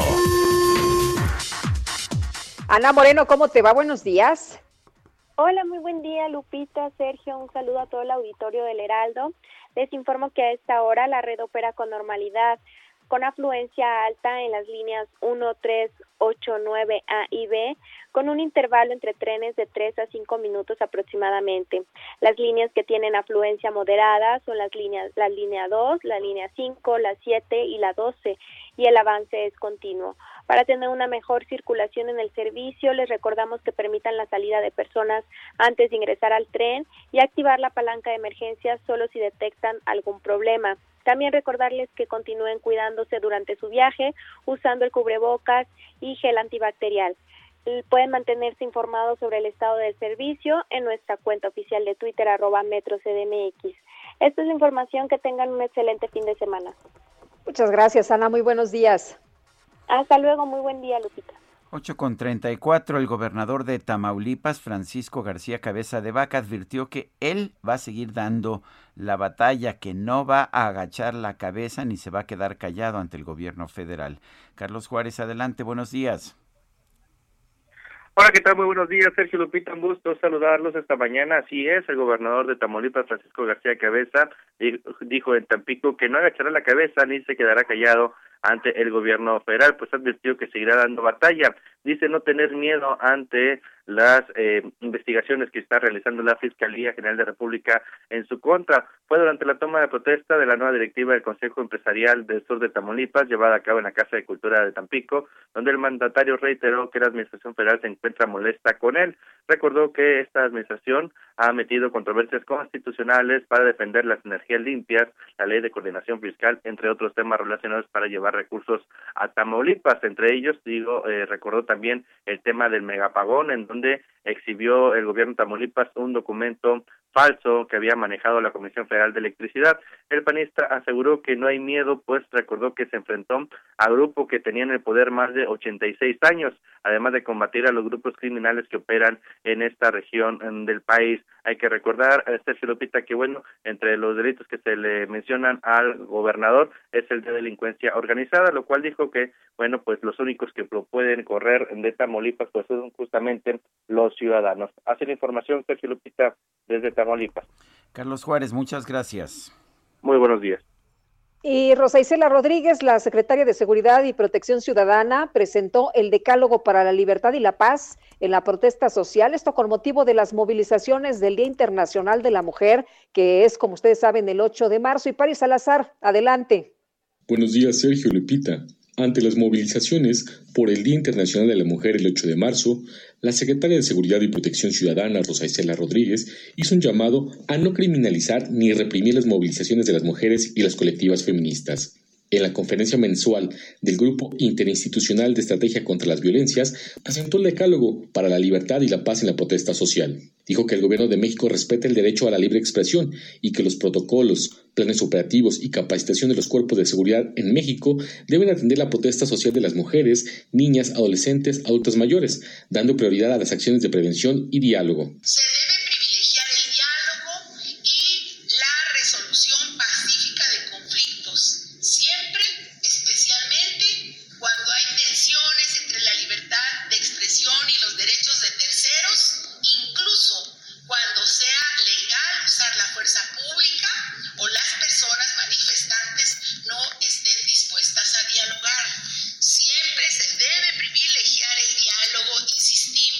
Hizo un llamado a la gobernadora, jefa de gobierno y gobernadores a implementar el decálogo para garantizar la libre expresión y salvaguardar la integridad de los manifestantes y pidió no reprimir las movilizaciones. Jamás se usará la fuerza pública para reprimir, agredir o afectar de cualquier manera a las personas que expresen sus ideas de forma pacífica.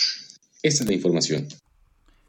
Muy bien, pues muchas gracias, Paris, por el reporte. Y bueno, pues ahí están, ahí están las, eh, los lineamientos para las protestas con motivo de las movilizaciones del Día Internacional de la Mujer.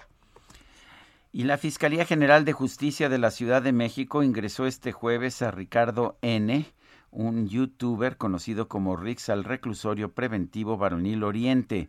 Se le acusa de probable responsabilidad en el delito de tentativa de violación equiparado agravado. La maestra Laura Borbolla Moreno es coordinadora general de investigación de delitos de género y atención a víctimas de la Fiscalía General de Justicia de la Ciudad de México. Maestra Borbolla, ¿cómo está? Buenos días. Hola Sergio Lupita, buenos días. Cuéntenos, Buenos días. Cuéntenos de este caso de, de este youtuber. Pues mira, como ustedes saben, la víctima que es Nat Campos y presentó una denuncia de distintos hechos eh, relacionados con una agresión. Esto fue el año pasado.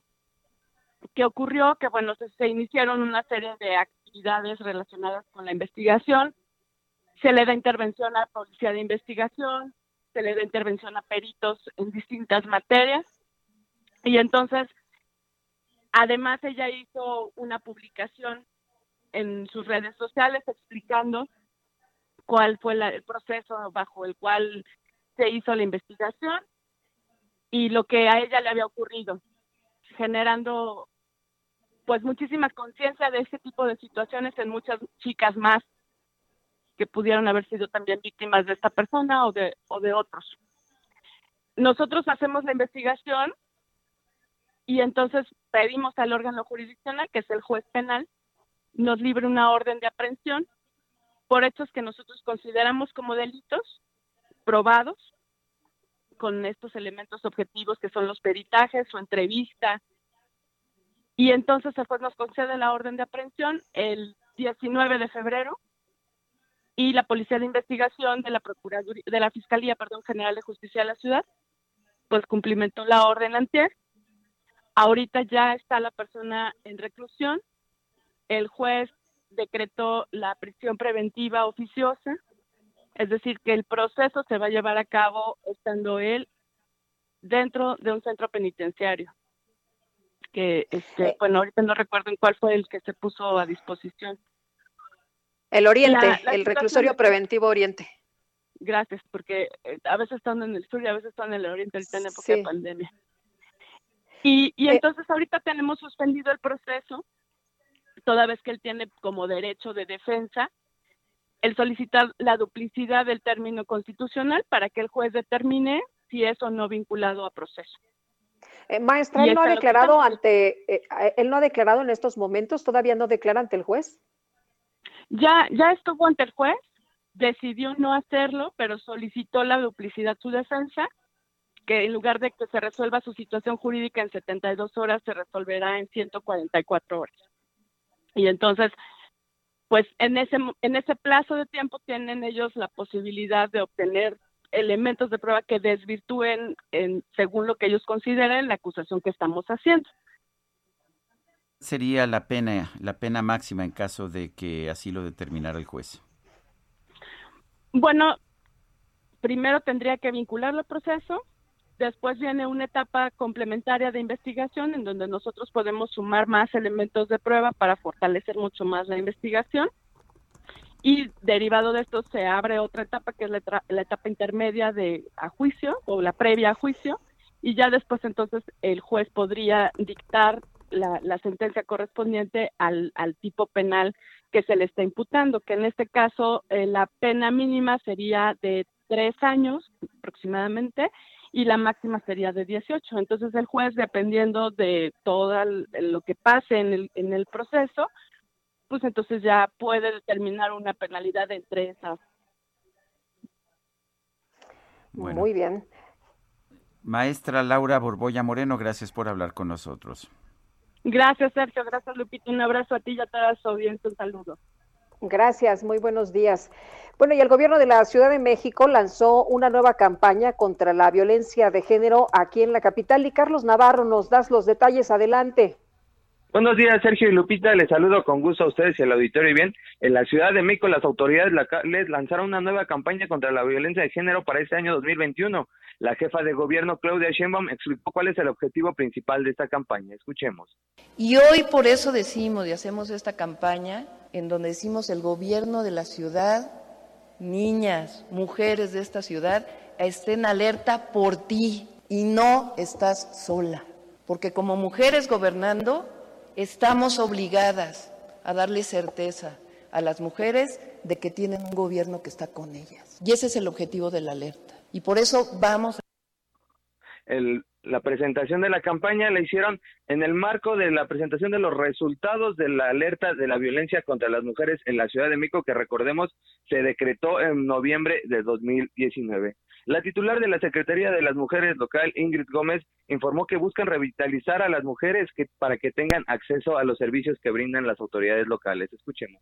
Esta, que es la campaña 2021 eh, en materia de difusión de servicios. Esta gran red lo que le quiere decir a las mujeres, no van a estar solas, no están solas, vamos a estarlas acompañando. En esta ciudad, una mujer abogada te va a acompañar en el proceso de asesoría, pero también cuando levantes una carpeta de investigación. Esta campaña que hoy lanzamos sobre todo lo que quiere es revitalizar que las mujeres tenemos acceso a servicios, tenemos un eh, paraguas jurídico administrativo.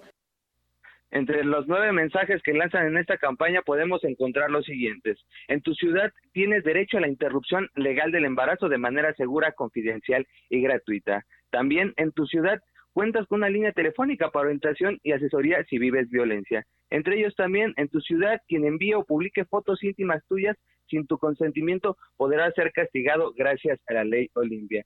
Son alrededor de nueve mensajes que está manejando el gobierno de la Ciudad de México para esta nueva campaña que busca combatir la violencia de género en la Ciudad de México. Sergio Lupita, la información que les tengo. Muchas gracias por el reporte, Carlos. Muy buenos días. Hasta luego, buen fin de semana.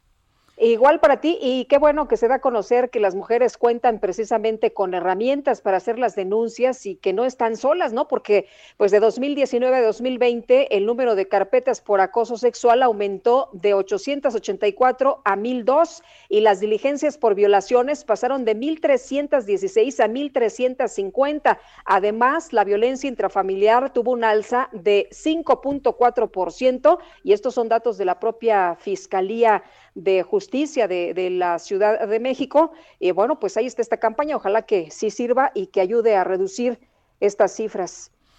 El Consejo de la Judicatura Federal desmintió una versión difundida en medios y en redes sociales en que se aseguraba que el narcotraficante Héctor El Güero Palma sería liberado por un juez.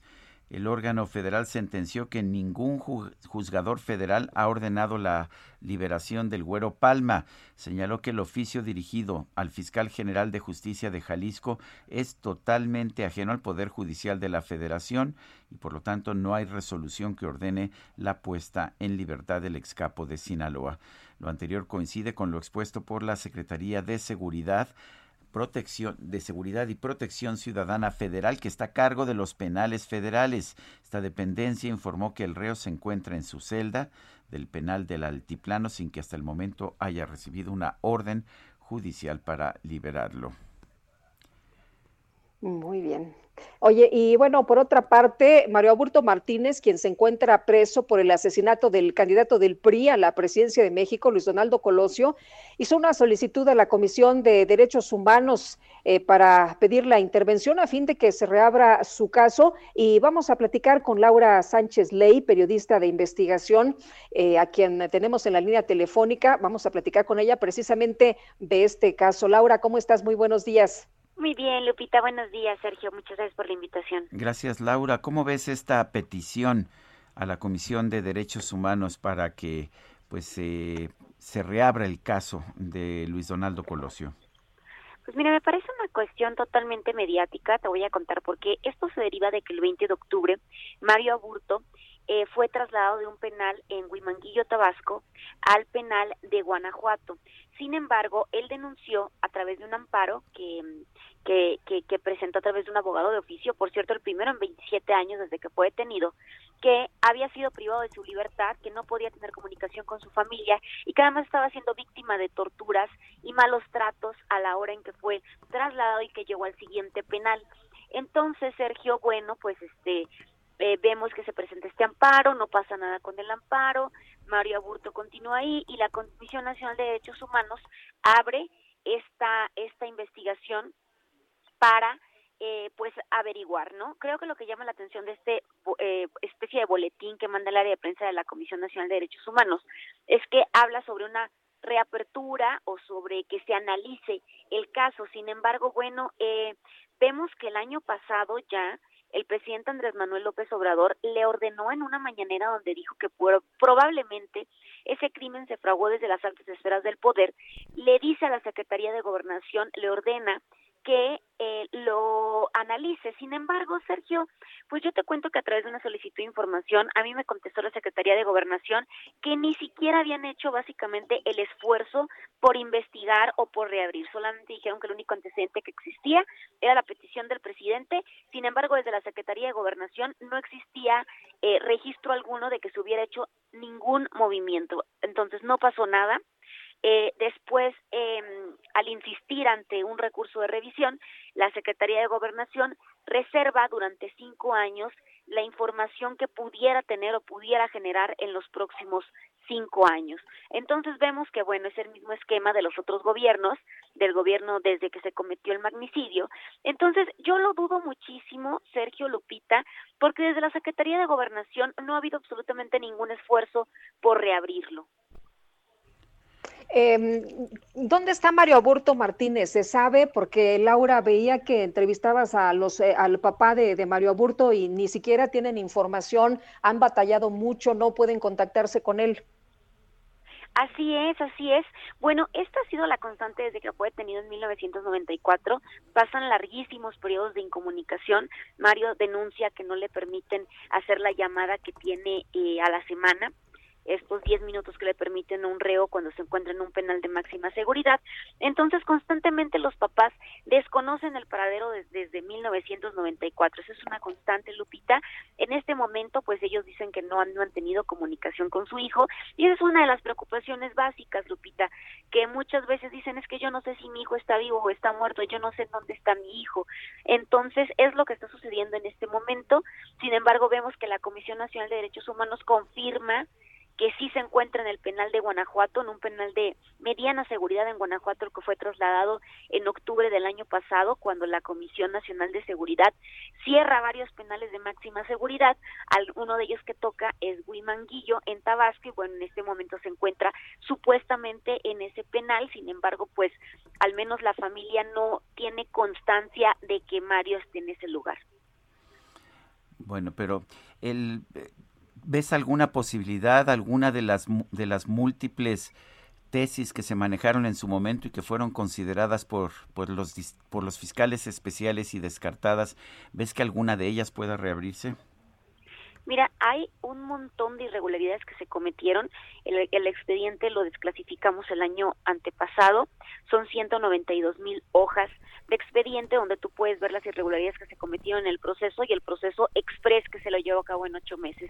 Sin embargo, Sergio, y esto es una opinión eh, solo con base en lo que yo he revisado a lo largo de estos años, yo no veo absolutamente ninguna posibilidad de que se reabra, pues me parece una cuestión también mediática, porque no existen condiciones, eh, por ejemplo, las evidencias, ¿no? Que pudiera ser alguno de los de los de los hilos de los cuales jalar, pues se encuentra pudriéndose en las estanterías del juzgado primero de Toluca donde durante años se ha mantenido en cajas y se está echando a perder. Por ejemplo, yo constaté que las, los rollos fotográficos, incluso las balas, las balas que, disparó Mario Burto, pues se encuentran en un estado deplorable donde se están echando a perder como muchísimos otros expedientes que mantiene el Consejo de la Judicatura en estanterías. Entonces, por ejemplo, por esa parte, por la parte de la documentación de pruebas, eh, lo veo imposible y por la parte de, bueno, eh, jalar a través de los testigos que se presentaron en el 94, pues vemos que muchísima gente ya ha muerto, ya ni siquiera vive en el país, entonces yo lo veo muy complicado. Eh, creo que una reapertura necesitaría, por ejemplo, de una comisión, cosa que no creo que el gobierno esté dispuesto a hacer si la Secretaría de Gobernación ni siquiera evaluó la posibilidad de revisar para reabrir el caso. Entonces, vamos en ese punto, vamos muy atrasados, entonces yo no lo veo viable, Sergio. Bueno, pues yo quiero agradecerte. Laura Sánchez Ley, periodista de investigación, autora del libro Aburto, tres testimonios desde Almoloya, el infierno de hielo. Gracias por hablar con nosotros. No, hombre, muchísimas gracias, Sergio Lupita. Bonita mañana y un saludo a todos sus radioescuchas. Gracias, igualmente. Eh, dice el hijo de Luis Donaldo Colosio, Donaldo Colosio Riojas, lo siguiente en un mensaje de Twitter que se emitió este 25 de febrero a las 7 con 25 de la tarde. En atención a todos los medios del país que me han preguntado mi postura sobre el caso Aburto, no tengo más que decir que lo que mi madre dijo en su momento, mi venganza será mi perdón, es mi sentir y espero que por favor entiendan que ya no diré nada más al respecto. Gracias, es la posición de Luis Donaldo Colosio, hijo.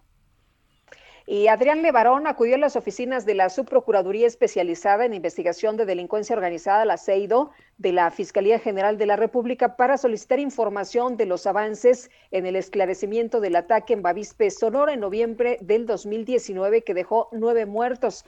De acuerdo con él, aún hay pues muchos involucrados que se encuentran en libertad y que merecen ser enjuiciados. Abel Murrieta, el abogado de la familia Levarón, recordó que hay cuatro personas vinculadas a proceso y que por lo menos 15 personas se encuentran detenidas en espera de que se dé a conocer cuál es su situación jurídica. De hecho, el abogado comentó que el caso que ha presentado avances en la investigación, pues eh, respeto a la gente que participa, dice él, tanto intelectual como materialmente, pero pues eh, lo que quieren es que se le dé seguimiento a la investigación y conocer cómo van los avances y llegar a alguna sentencia, aparte de lo que ha comentado el abogado y también Adrián Levarón. Son las 8.54, Guadalupe Juárez y Sergio Sarmiento, estamos en el Heraldo Radio.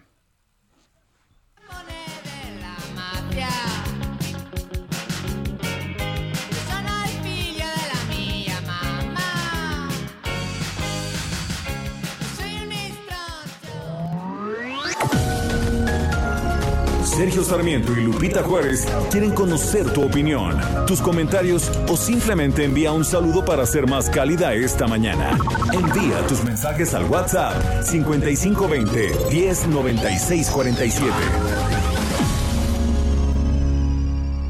Heraldo Radio.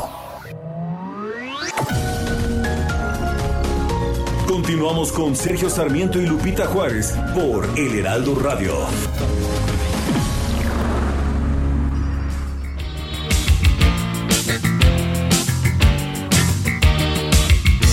hemos sido los guapos del barrio. Siempre hemos sido una cosa normal. Ni mucho, ni poco, ni para el coco. Oye, ya te digo una cosa normal. Y ahora vamos a las discotecas. Si no tienes cuidado, te muerden las piernas. Bebes un poco, te haces el loco y ves a una niña disimular tú, ¿te crees que no? No, hay que cuidarse en las discotecas, Guadalupe. Hay algunas chicas que si te distraes te muerden las piernas. ¿Será? Esto se llama El ataque de las chicas cocodrilo y lo debe ser verdad porque lo cantan los hombres G con David Somers que está cumpliendo su que está cumpliendo años además. Pues un abrazo a David, Son las 9 de la mañana con un minuto, tenemos mensajes.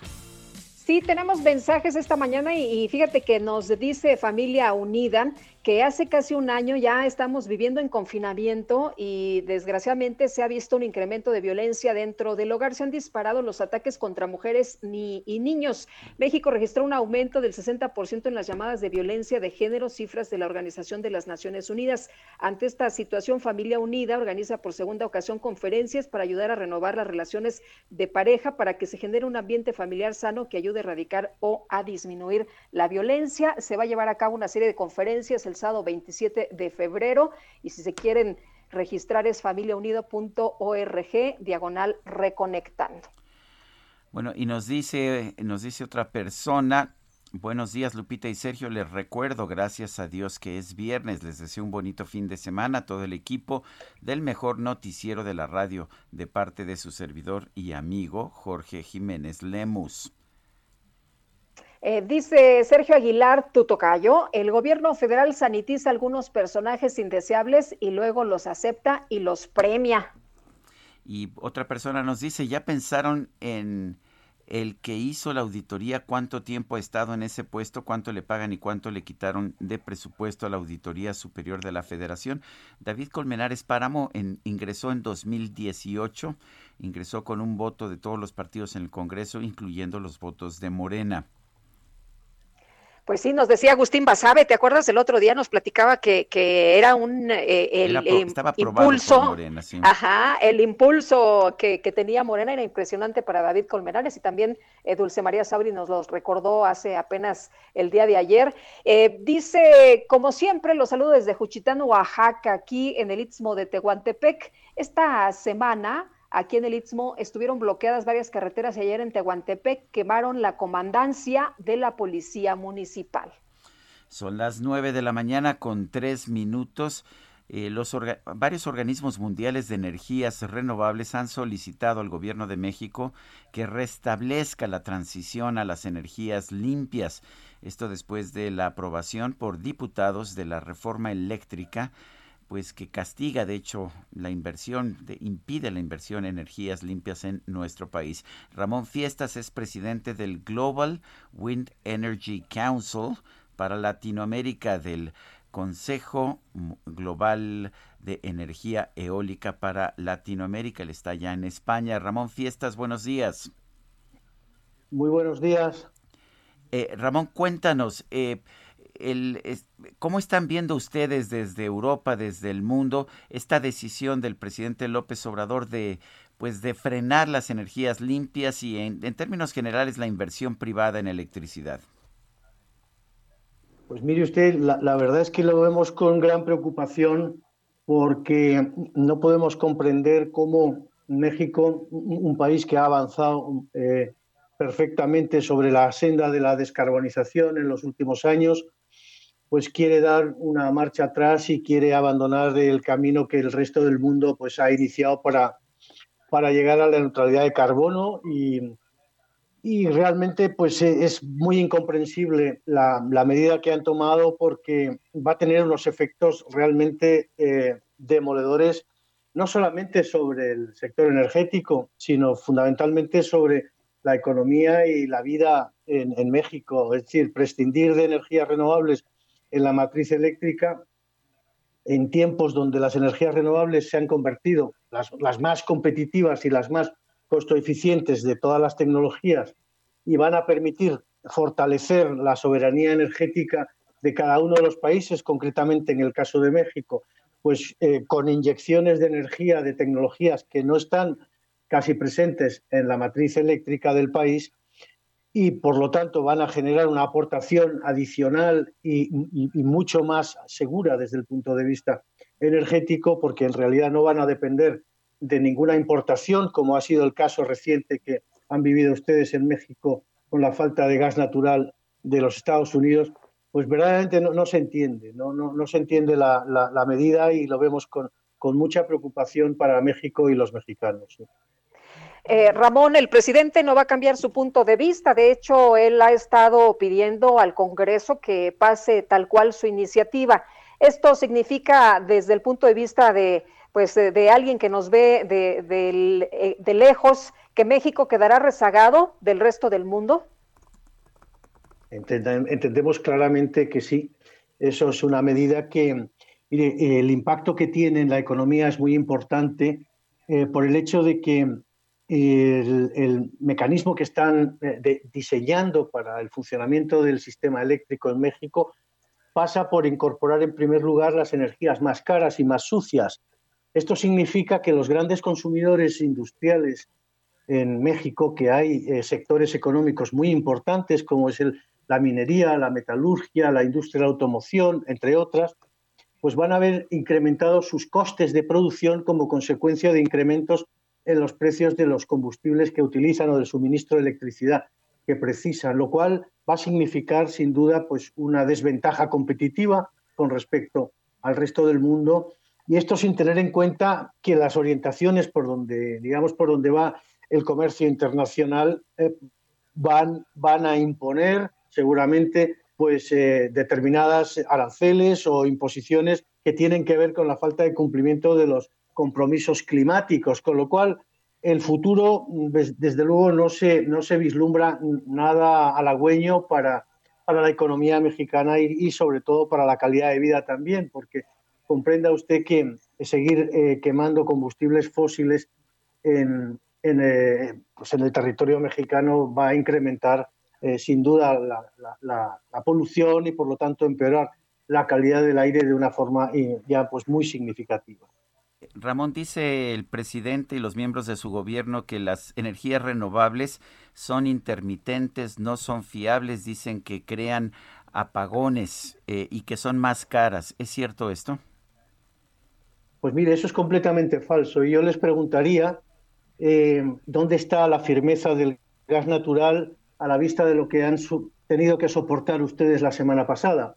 Entonces, eh, mire, la intermitencia de las energías renovables es una, es una realidad desde el punto de vista físico que está resuelto porque tecnológicamente está resuelto saber cuándo va a haber eh, un potencial de un recurso solar o de un recurso eólico y cuándo no. Por lo tanto, la combinación de la matriz eléctrica con tecnologías que tienen más flexibilidad desde el punto de vista de poder soportar o operar los momentos en los que se sabe que no va a haber recurso renovable natural, pues eh, están, están absolutamente implantadas en todo el mundo. Piense usted que hay países en los que más del 50% de su generación eléctrica se aporta con energía eólica, solamente eólica, no hablo solamente de renovables, lo cual significa que la gestión del sistema eléctrico con este tipo de energías está absolutamente superada. Entonces, el ponerle trabas a tecnologías que son tecnologías del presente y del futuro, pues realmente no, no, no, no, no tiene explicación, no, no tiene ningún sentido.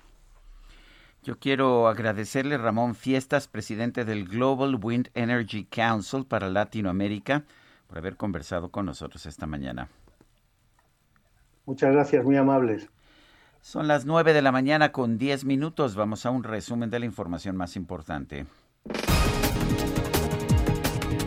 Luego que el Departamento de Estado de la Unión Americana pidió al gobierno de México proveer un ambiente propicio para la inversión en energía, el presidente López Obrador respondió que México es libre y soberano. somos libres y soberanos, somos independientes. Entonces, nosotros no nos inmiscuimos en los asuntos de Estados Unidos de América, no nos metemos, y de ninguna nación del mundo, porque no queremos que nadie decida sobre lo que le corresponde a los mexicanos. No es este contradecirme y entrometerme, pero ahora que tuvieron el problema de las heladas en Texas, se dio a conocer de que no funciona bien la política energética que se aplica, cuando menos en ese estado y en otros estados de la Unión Americana. Y por otro lado, el, pre- el, eh, presidente insistió en que la Cámara de Diputados debe investigar a la Auditoría Superior de la Federación por el bien del país y para limpiar el nombre de la institución. Y yo pienso que en la Cámara de Diputados se va a llevar a cabo la investigación, corresponde a ellos y sí, por el bien del país, es importante que se investigue y que eh, se limpie si es necesario, que sí lo es, porque esto que hicieron pone hasta en ridículo a esa institución. Entonces, a los eh, responsables de esa institución. Entonces, tiene que haber algo, pero que sea la Cámara de Diputados. El gobierno de Israel entregó una dotación de 10.000 vacunas contra el COVID-19 de la farmacéutica Moderna para inmunizar a personal de salud de Honduras y Guatemala. La Organización de las Naciones Unidas estimó que se requieren 1.600 millones de dólares para hacer frente a la actual escasez de oxígeno medicinal a nivel mundial.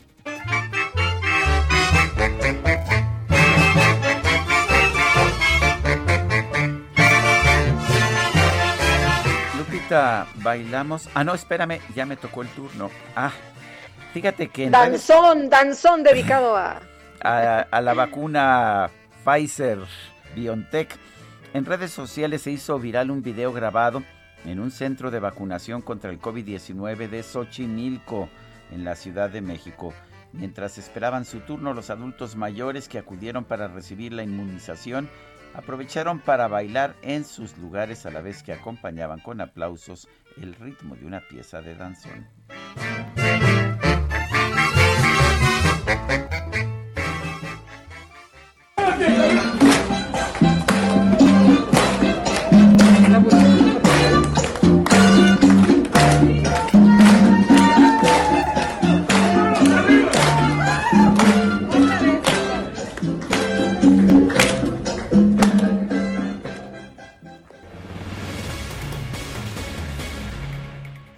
Pues así está da gusto irse a vacunar, ¿no? te dan tu vacuna, te entretienen un ratito, es 40 eh, minutos, rápido, sin estorbo de nadie. Pues a lo que vas y hasta sales contento.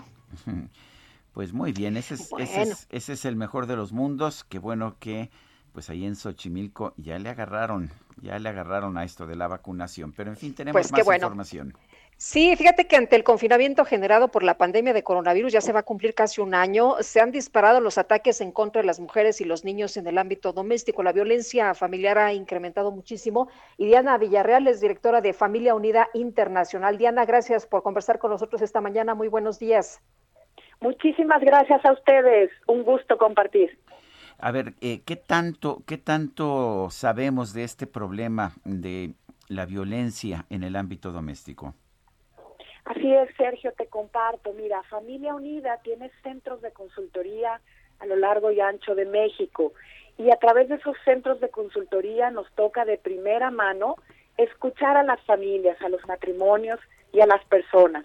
Hemos visto en este último año un incremento en los casos en donde pues el conflicto familiar, la tensión a lo mejor emocional, ante la situación que están viviendo por el confinamiento se ha incrementado y eso detona pues ahora sí que eh, un malestar, vamos a decirlo así, algunas situaciones de violencia, algunas situaciones de, de crisis matrimonial y es por eso que deseamos salir al encuentro con esta oportunidad para las parejas y matrimonios. Eh, ¿Qué se puede hacer, Diana? Están ustedes convocando a una serie de conferencias. Así es. Estamos convocando este próximo sábado, mañana, a través de nuestro canal de YouTube, un evento totalmente gratuito, abierto a todas las personas que deseen trabajar y superar dificultades a nivel matrimonial, a nivel de relación de pareja, para que se enlacen, se conecten por el canal de YouTube de Familia Unida Internacional. Tenemos preparado un programa en donde participarán el padre Ángel Espinosa de los Monteros, el padre Guillermo Serra, el padre Adolfo Güemes y Marcia Gómez, psicoterapeuta de parejas. El programa que hemos preparado es precisamente abordar los temas que sabemos que están costando trabajo, que están siendo un desafío en los matrimonios. ¿De qué vamos a hablar?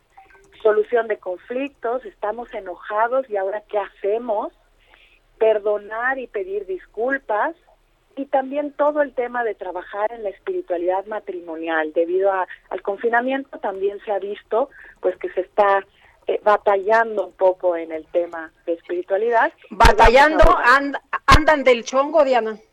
Así es, así es. Y queremos salir al encuentro para darles herramientas prácticas, concretas, de cómo mejorar su vida matrimonial y familiar. Bueno, el, ¿qué, cómo, ¿cómo se inscribe uno? ¿Cómo, ¿Cómo le hace uno para asistir? Claro que sí, Sergio, es muy sencillo.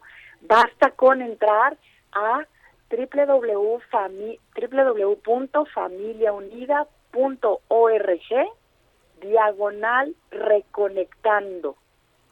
Y ahí les llevará directamente al link de registro. El registro estará abierto hasta el día de hoy a las 4 de la tarde. A esa hora se cerrará. Al día de hoy tenemos 13.500 matrimonios inscritos. Todavía pueden entrar todos los que nos escuchen el día de hoy.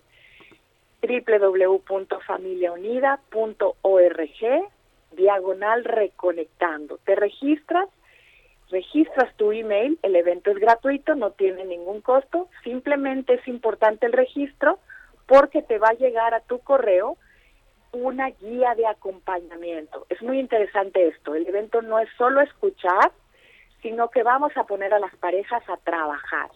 Va a ser unos minutos en los que el, el predicador expone el tema y otros minutos en los que las parejas con su guía de acompañamiento que recibirán por email se ponen a trabajar en los temas que estamos abordando.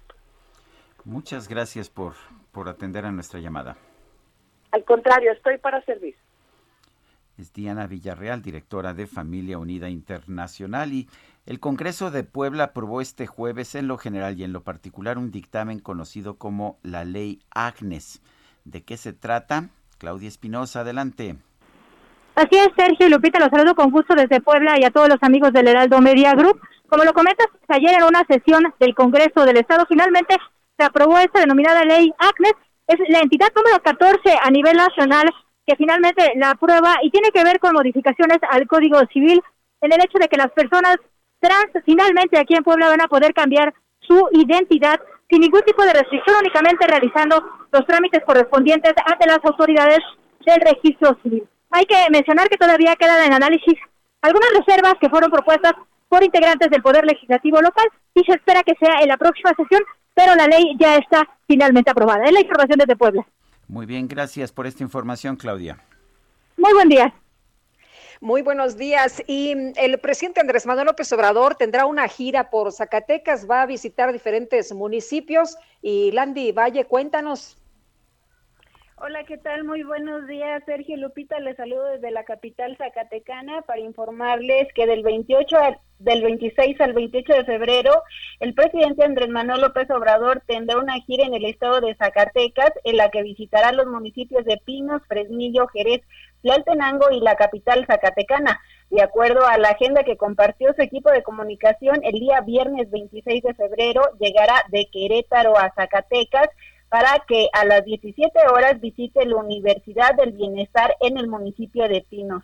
También el sábado 27 de febrero ofrecerá conferencia de prensa desde la capital zacatecana para hablar sobre los precios de garantía y más tarde a las 12 horas ofrecerá una evaluación de programas sociales desde el municipio de Fresnillo y terminará con la inauguración de las instalaciones de la Guardia Nacional en Jerez.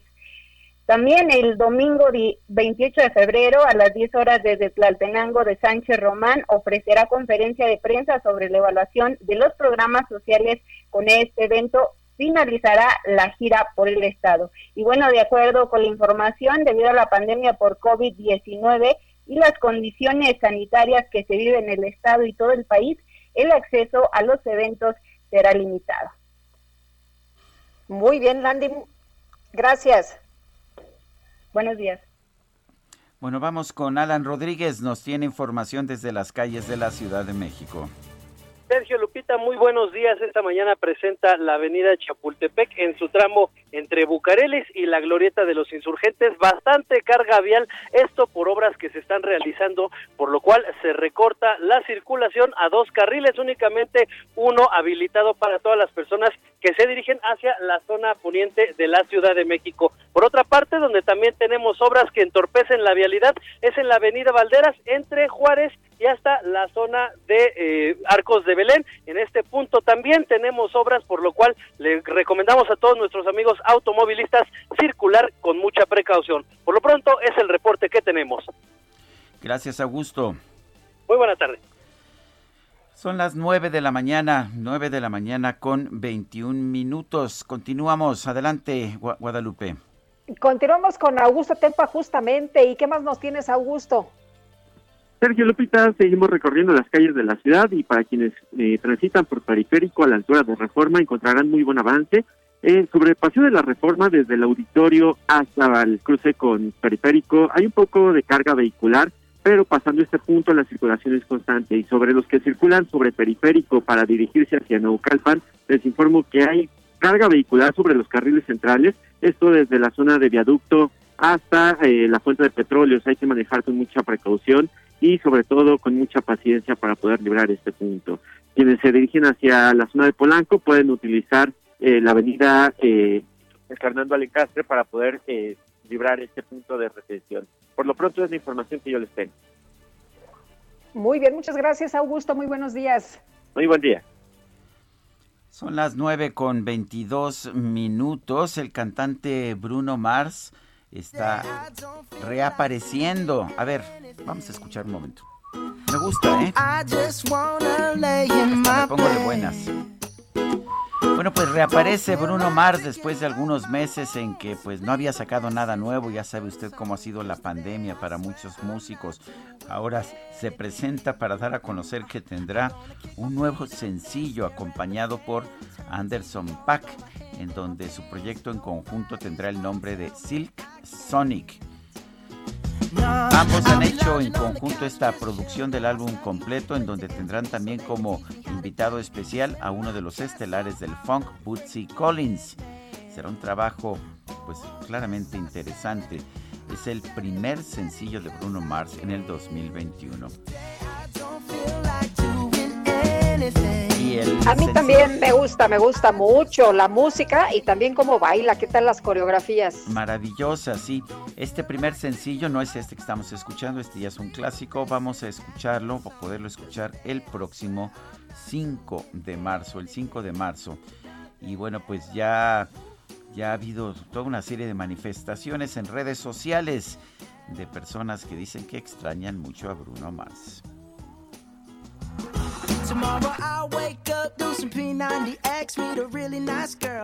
Son las 9 de la mañana con 24 minutos. Guadalupe Juárez y Sergio Sarmiento. Estamos en el Heraldo Radio. Nuestro teléfono para mensajes de WhatsApp es el 55 20 10 96 47. Repito, 55 20 10 96 47. Oh, yes, I said it.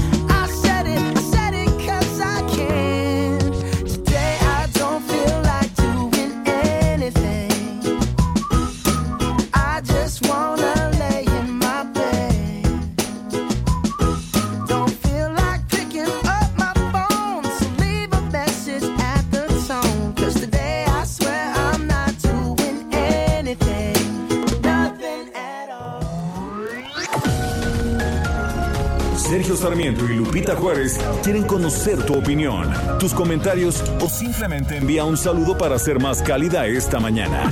Envía tus mensajes al WhatsApp 5520 109647. Heraldo Radio, la HCL se comparte, se ve y ahora también se escucha. Heraldo Radio. Continuamos con Sergio Sarmiento y Lupita Juárez por El Heraldo Radio.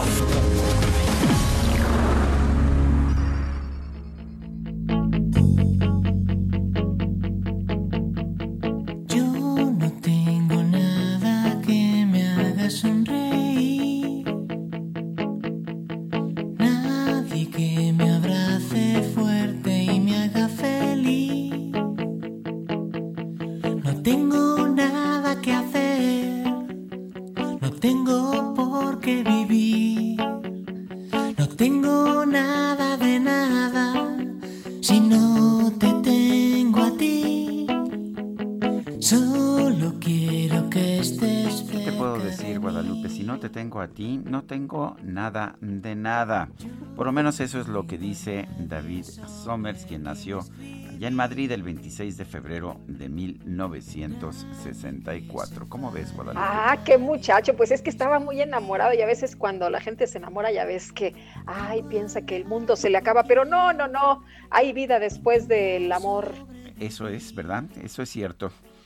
Son las 9 de la mañana con 31 minutos. Nos, nos dice Claudia Álvarez, felicidades por el programa y por favor que las personas de la tercera edad que se están vacunando y tengan que ir acompañadas vayan con una sola persona y no con toda la familia. Otro comentario, quemar petróleo es malo para el ambiente, generar electricidad con energías limpias es más barato y mejor para el ambiente. Eso es amar al planeta y no odiar al presidente. Muy bien, oye, y, y quiero darle las gracias a Mesón Kaiser que nos envió unos panecillos Ay, que me dicen que estaban muy ricos, deliciosos, ¿verdad? Muy ricos. Tú has estado en posición remota, de manera Sí. que, que seguramente no los has probado. Yo sí probé ayer un brownie delicioso, Ah, gracias a Germán González de Mesón Kaiser, que nos hizo llegar estos, estos panecitos. Fíjate, dijo, por habernos prestado apoyo y atención al- al- a los problemas de la industria de la industria restaurantera en estos momentos de la pandemia. También quiero agradecer, tú también tienes por ahí tu este una mochila que Mi mochilita. tu mochila que nos mandó el doctor Graue, el doctor Enrique Graue de la UNAM, junto con Néstor Martínez Cristo de, de Comunicación Social de la UNAM. Gracias por esas mochilitas. Están como para, para reanudar clases nuevamente, Guadalupe. Pues esperemos que esto suceda pronto, Sergio. Oye, y en los mensajes esta mañana, buen eh, día, eh, dice descansado fin de semana, saludos, soy Oralia Mojica. Adivinen, si hacen renunciar al auditor de la Fiscalía, ¿a quién creen que nombren la Cámara de Diputados? Exacto, uno a modo que sí haga para mí lo que yo le diga. Claro, Saludos. y que no, que no critique para nada, que no cuestione para nada los gastos que no son correctos. Pero en fin, dice Alfredo Bernal, opino que con la nueva ley de la industria eléctrica el presidente sí efectivamente salva- salvará a la CFE, pero llevará todo el país a la quiebra. ¿Vale la pena, señor presidente? Alma Rosa Arjona, desde Coyoacán, totalmente de acuerdo en tu jaque mate, Sergio, y los únicos que tenemos claridad somos los mexicanos conscientes, inteligentes y honestos, nuestra triste realidad. Dice otra persona, buenos días Sergio Lupita, los ciudadanos no podemos comprobar si lo perdido en el aeropuerto de Texcoco es lo que dice lo auditado, pero lo que sí sabemos es que aquí y en China esta cancelación es un robo al país. Son las nueve de la... Bueno, no, en China no, porque en China están construyendo, ya ves que dijo el presidente que, que el aeropuerto de Santa Lucía era el más grande y el más El más avanzado moderno. de, que- de los que están en construcción. Bueno, yo me puse a investigar y por lo menos en China están construyendo cinco que son más grandes.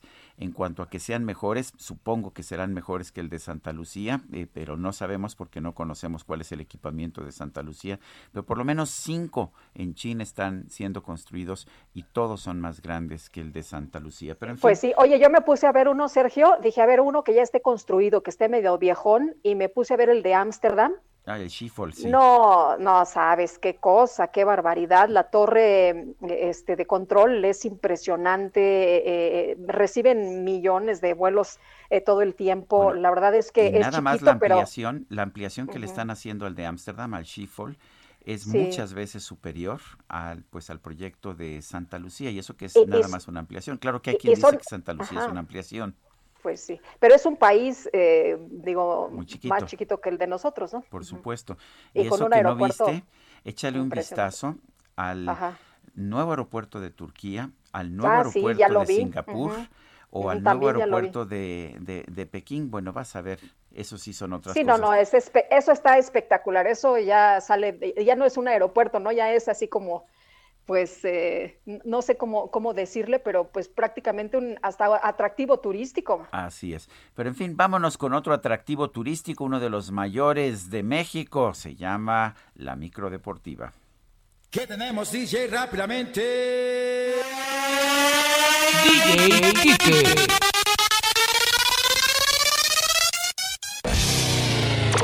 La micro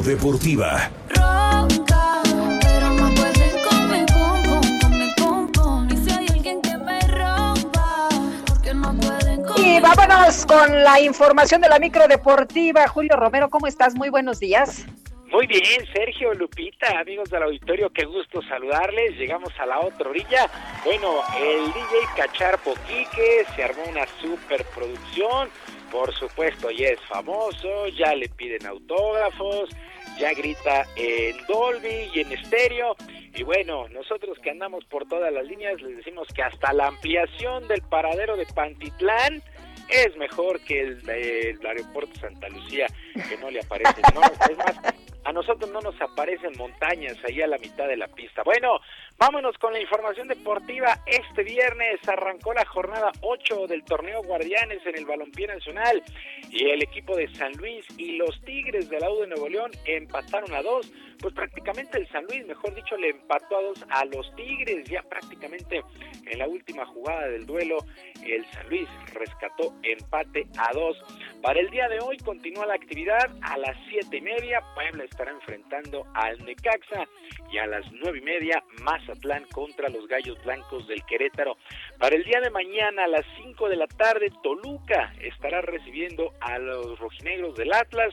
Para las 7, América contra Pachuca. Y a las 9, el equipo de los Esmeraldas de León se enfrentará a la máquina celeste de Cruz Azul. El atacante de la máquina cementera, Guillermo Paul Fernández, aseguró que tiene los pies bien puestos sobre la tierra. Ahora que de rebote, pues son líderes generales tras el castigo a las Águilas del América, donde les quitaron tres puntos por alineación indebida. Escuchamos a Guillermo Paul Fernández, atacante de Cruz Azul.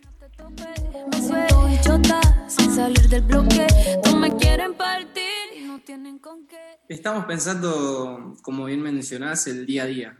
Eh, no hay que quitar el foco de ahí, porque creo que cometeríamos un error si, si pensamos en, en batir récord o, o algo por el estilo.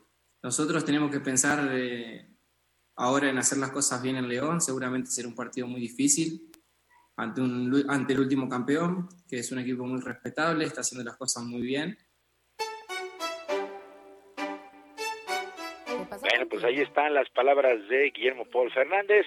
Cruz Azul, sí, el líder general de la competencia. Para el domingo a las 5, Monterrey contra Cholos, a las 7, Santos contra Juárez y a las 21 horas, en lo que en el papel tendría que ser el juego más atractivo, Chivas contra Pumas, aunque los dos están metidos en el fondo de la tabla general. Esperamos que sea un buen duelo. Eh, bueno, también actividad en la Europa League, 16 de final. El día de ayer el Ajax vendió, eh, venció 2 por 1 al Lille. Eh, global de 4 por 2, el Ajax está en los cuartos, de, en los octavos de final. Edson Álvarez jugó los 90 minutos, el mexicano, mientras que el Arsenal en una en un enfrentamiento, la verdad, muy emocionante. El Arsenal vino de atrás y venció 3 por 2 al Benfica y avanzan eh, con marcador global de 4 por 3. El Villarreal sin problemas, 2 por 1 sobre el Salzburgo, global de 4 por 1 en los enfrentamientos más destacados de la Europa League, 16 de final. Y todo listo para que este sábado el mexicano Saúl El Canelo Álvarez tenga su primera pelea de este 2021. Se estará midiendo al turco Avni Gildirim por los cinturones de los supermedianos de la AMB y del Consejo Mundial de Boxeo en la Casa de los Delfines de Miami, allá en Florida. El tapatío Canelo Álvarez aseguró en la conferencia de prensa respetar a su rival, pero confía al 100% que saldrá con el brazo en alto. Pero si le ponen la canción, le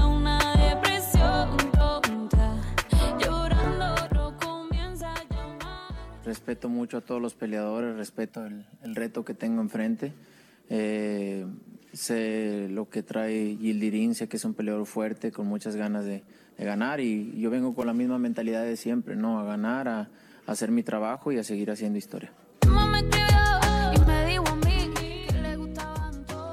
Bueno, salta ampliamente favorito Saúl El Canelo Álvarez. Hace un par de años Gildirín pues era su sparring y ahora pues ya se, están, estarán enfrentando por un cetro del mundo. Canelo llega con 54 victorias, 36 knockouts.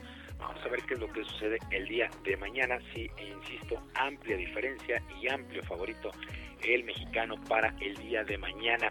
Y el golfista estadounidense Tiger Woods fue trasladado a otro hospital allá en California para continuar con su recuperación luego de las graves lesiones que sufrió, sobre todo en su pierna derecha tras el accidente de auto del pasado martes. Woods fue llevado al Cedar Sinai Medical Center para ser observado ortopédicamente y ahí tener los cuidados necesarios, sobre todo en la pierna derecha, la cual, pues, repito, sufrió fracturas de tobillo, tibia y peroné. Su estado se reporta como estable, pero pues a ver cómo está la recuperación de este Tiger Woods. Y el comité organizador del Abierto de Tenis de Miami informó que el evento contará con la presencia del suizo Roger Federer, el serbio Novak Djokovic y el español Rafael Nadal a partir del próximo 22 de marzo.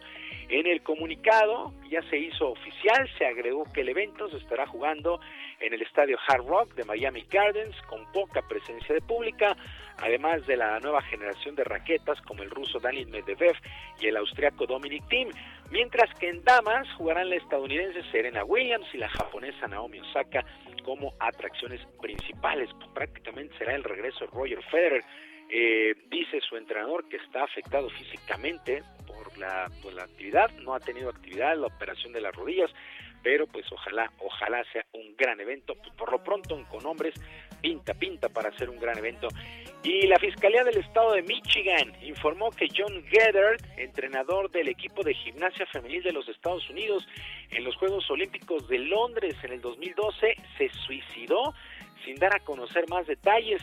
Gedder, de 63 años, estaba acusado de 24 cargos por abusos físicos, verbales y sexuales cometidos entre 2008 y 2018 en el club Twisters, cerca de la provincia de Lansing. Eh, pues en este centro Twisters trabajó, hay que recordarlo, el doctor Larry Nazar, ex médico del equipo nacional de gimnasia, quien cumple una condena de 60 a 125 años de prisión por los mismos cargos de agresión sexual. Geder debía comparecer en el juzgado el día de ayer, pero pues lo encontraron sin vida y las autoridades allá en Michigan pues han declarado suicidio, suicidio de este entrenador de 63 años. Pues vaya, vaya situación que se vive allá en los Estados Unidos con este tema. Sergio Lupita, amigos del auditorio, la información deportiva este viernes. Recuerde que tenemos vías de comunicación en Twitter, en arroba jromerohb, en arroba jromerohb, también nuestro canal de YouTube, Deportivo Barrio, Barrio Deportivo, Barrio Deportivo, todos los días a las 5 de la tarde, ahí Barrio Deportivo en YouTube. Y por lo pronto, yo les deseo un extraordinario fin de semana. Les, eh, les mando abrazo a la distancia y que por supuesto sus equipos ganen. Muy bien, muchas gracias, Julio. Que tengas también muy buen fin de semana. Igualmente, abrazo para todos. Son las 9 de la mañana con 44 minutos. Letra H con Sergio Sarmiento y Lupita Juárez. Mónica Soto y Casa es viernes y traigo ganas de leer. ¿Qué nos vas a recomendar? Hola Sergio, buenos días. Hola Lupita. Hola, Pues, ¿qué tal? Les voy a recomendar, les voy a recomendar una novela. Imagínense ustedes que se junten la secretaria de, una, de un antro de mala muerte, un patrullero medio mediocre y desesperado, una activista social de dudosa procedencia, un negro que tiene miedo a ser vagabundo pero que recibe un salario menor al mínimo, una señora que es madre de un hombre que pero ella es muy muy castrante y es muy consentidora. Pues todos ellos convergen con un gigante obeso con una muy peculiar vis- visión del mundo hábitos de higiene medio dispersos y delirios de superioridad moral e intelectual. Pues todos esos personajes tan extraños convergen en la novela que les voy a recomendar hoy. Se llama La conjura de los necios de John Kennedy Toole este Uf. libro es una es una obra maestra. Aquí a los personajes más inverosímiles les suceden las cosas más absurdas, con una co- lógica, triste, pero también muy cómica al mismo tiempo. Cada uno de los personajes están creados de tal forma que es increíble que el autor pudiera generar tantos estilos distintos en una misma novela. Eh, La historia, además, detrás de la novela también es toda una historia. Resulta que John Kennedy Toole, el autor, la escribió y buscó quien se lo publicara y nunca encontró. Entonces, muy frustrado, se suicidó a los 32 años porque no encontraba quien le hiciera caso a- al libro que tanto trabajo le costó crear. Entonces, su madre, convencida de que la novela era buena, se puso a buscar y buscar y buscar editor hasta que llegó a una i- universitaria y se encontró a Walker Percy, que es un- editor cansado de leer, de recibir libros muy malos, pues que lo lee, que le gusta y resulta que, este, que esta novela se publicó en el 80, en el 81 ganó el premio Pulitzer de novela y pues se ha convertido en uno de los grandes clásicos de la literatura contemporánea. Esta es una novela para leer sin prisa, no es una novela de una sentada, pero yo les aseguro que la- su imaginación y su intelecto va a disfrutar muchísimo cada una de estas páginas. Yo me tardé en leerla varios meses, pero valió toda la pena del mundo porque lo- la, la- la disfruté tanto que, que cada segundo invertido ahí valió oro. ¿Cómo ven, Sergio y Lupita? Fíjate que Pues yo no la la, conozco yo y la voy a leer, ya se me antojó. yo la leí hace muchos años y la verdad me pareció también una obra maestra. Por ahí debo tener Sí. todavía el viejo libro que leía. Estaba yo en la universidad o en la prepa y me pareció extraordinaria la novela. Muy loca, ¿no? Muy loca la novela, ¿no, Sí, Mónica? es una novela loca, muy loca, muy sorprendente, muy, o sea, de verdad no se parece a nada de lo que yo haya leído antes y eso pues es a, a- a lo mejor al Quijote, pero es una cosa que vale mucho la pena conocer. Espero que sea buena recomendación, Lupita. Muy bien, pues la tengo ya aquí anotada. Muchísimas gracias, Mónica. A ustedes, que tengan un hermoso fin de semana. Gracias. Son las 9 de la mañana con 47 minutos y bueno, pues hablando Hablando de libros. Hablando de libros, Guadalupe. Pues el escritor Carlos Elizondo Mayer Serra nos presenta Y mi palabra es la ley y lo tenemos ya en la línea telefónica para platicar precisamente de esta nueva, pues esta nueva obra que nos está presentando. Buenos días, Carlos. Buenos días, Guadalupe. ¿Qué tal, Sergio? Qué gusto estar con ustedes. Y mi palabra es la ley. No me digas que ya tenemos reyes en México nuevamente. Pues lo más parecido que hemos tenido, mi querido Sergio, se refiere, por supuesto, a subtítulo del libro, AMLO en Palacio Nacional. Y si alguien cree que su palabra es la ley, pues es por supuesto el presidente. Lo vimos muy tristemente en su iniciativa preferente en materia de industria eléctrica, donde la reforma le pidió que no le cambiaran una coma y no se la cambiaron, porque su palabra es la ley. Muy triste, estamos en un régimen democrático, sin duda, pero nuestro presidente no parece querer aceptar que vive dentro de un marco legal en una república democrática. Los ciudadanos son sus empleadores, no sus súbditos. Eh, Carlos, la gente no lo cuestiona, la, la gente le cree, sus funcionarios, igual tú dices en el libro, bueno, eh, los que se cuestionan son los propios funcionarios, de- a lo mejor que no han entendido lo que el presidente ha querido decir, pero que a lo mejor el presidente, o no a lo mejor, sino que el presidente siempre tiene la razón. Lo que parece ser el modo de operación de este presidente Guadalupe es, él tiene una idea, tiene una, quiere encontrar un cierto, lograr un cierto fin y el- la administración tiene que cumplirle. ¿Cómo? No importa. Él quiere un tren que dé la vuelta a la península Maya, en un rancho en Palenque, supongo que le dé ilusión poder agarrar cuando se retire un tren y llegar a Cancún, yo qué sé. Ahí, ¿por qué, ¿por qué ahí el tren? Porque a él le da la gana. No hay un estudio estratégico que nos diga el tren más importante que tiene que hacer el país es alrededor de la península Maya y se hace pues, inmediatamente, como lo reporta la Auditoría Superior de la Federación, sin haber terminado una serie de estudios, la consulta indígena, los, consultas, los impactos ambientales, etcétera, pero se hace porque él quiere, a prisas y rápido. No es la primera vez, Guadalupe, tenemos un tren México-Toluca que se hizo por la misma razón, porque al presidente Peña Nieto le gustaba la idea de tuviera un tren a Toluca. Pero hay una diferencia de grado en un sentido que es el siguiente, que lo discuto en el libro. Aquí por lo menos le encargaron la obra a la SCT. Aquí él cree que lo puede hacer mejor la Fona- el Fonatur y el Fonatur hace el, tren cuando no tiene las facultades de ley el Fonatur para organizando trenes. Y si se le antoja que los militares sean los que le resuelvan eh, la construcción de los bancos del bienestar, pues sean los militares. AMLO, como me dijo un ex colaborador suyo en la Ciudad de México, no le importan los cargos, sino los encargos. Él le encarga esto a quien le parece mejor. Y también, pues esto lleva a que las cosas no se discutan con la profundidad y el rigor que antes se discutían.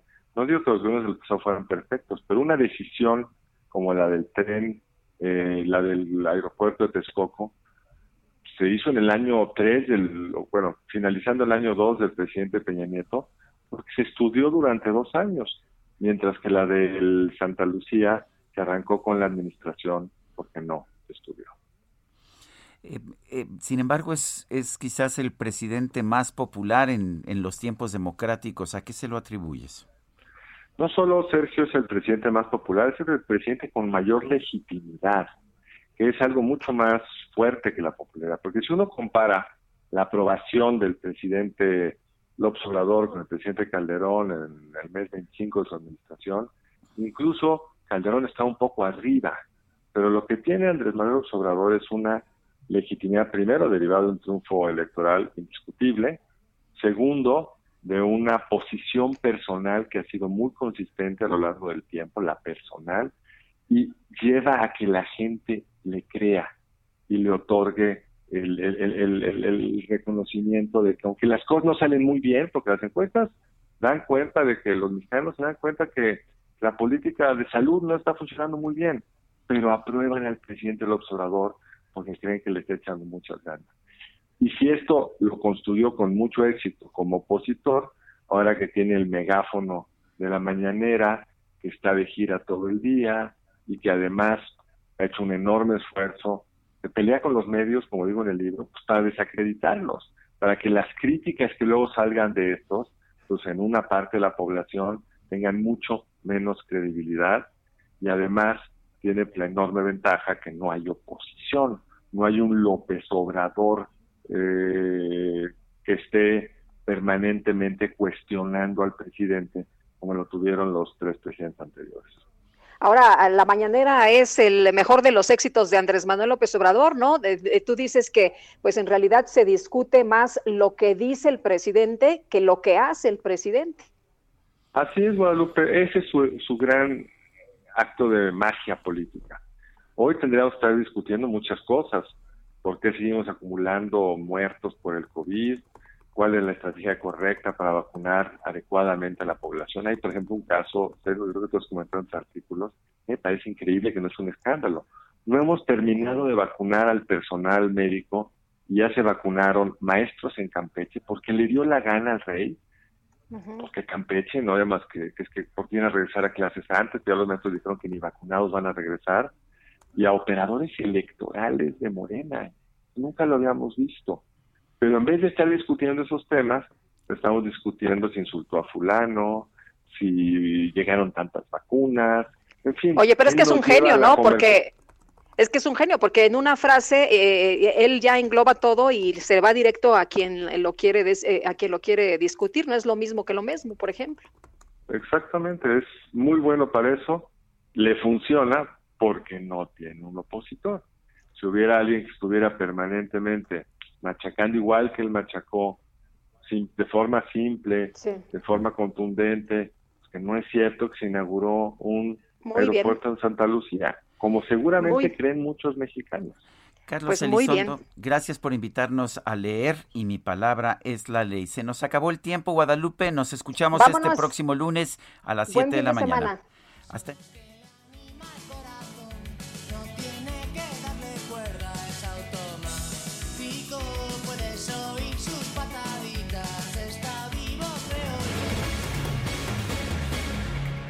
Heraldo Media Group presentó Sergio Sarmiento y Lupita Juárez por El Heraldo Radio.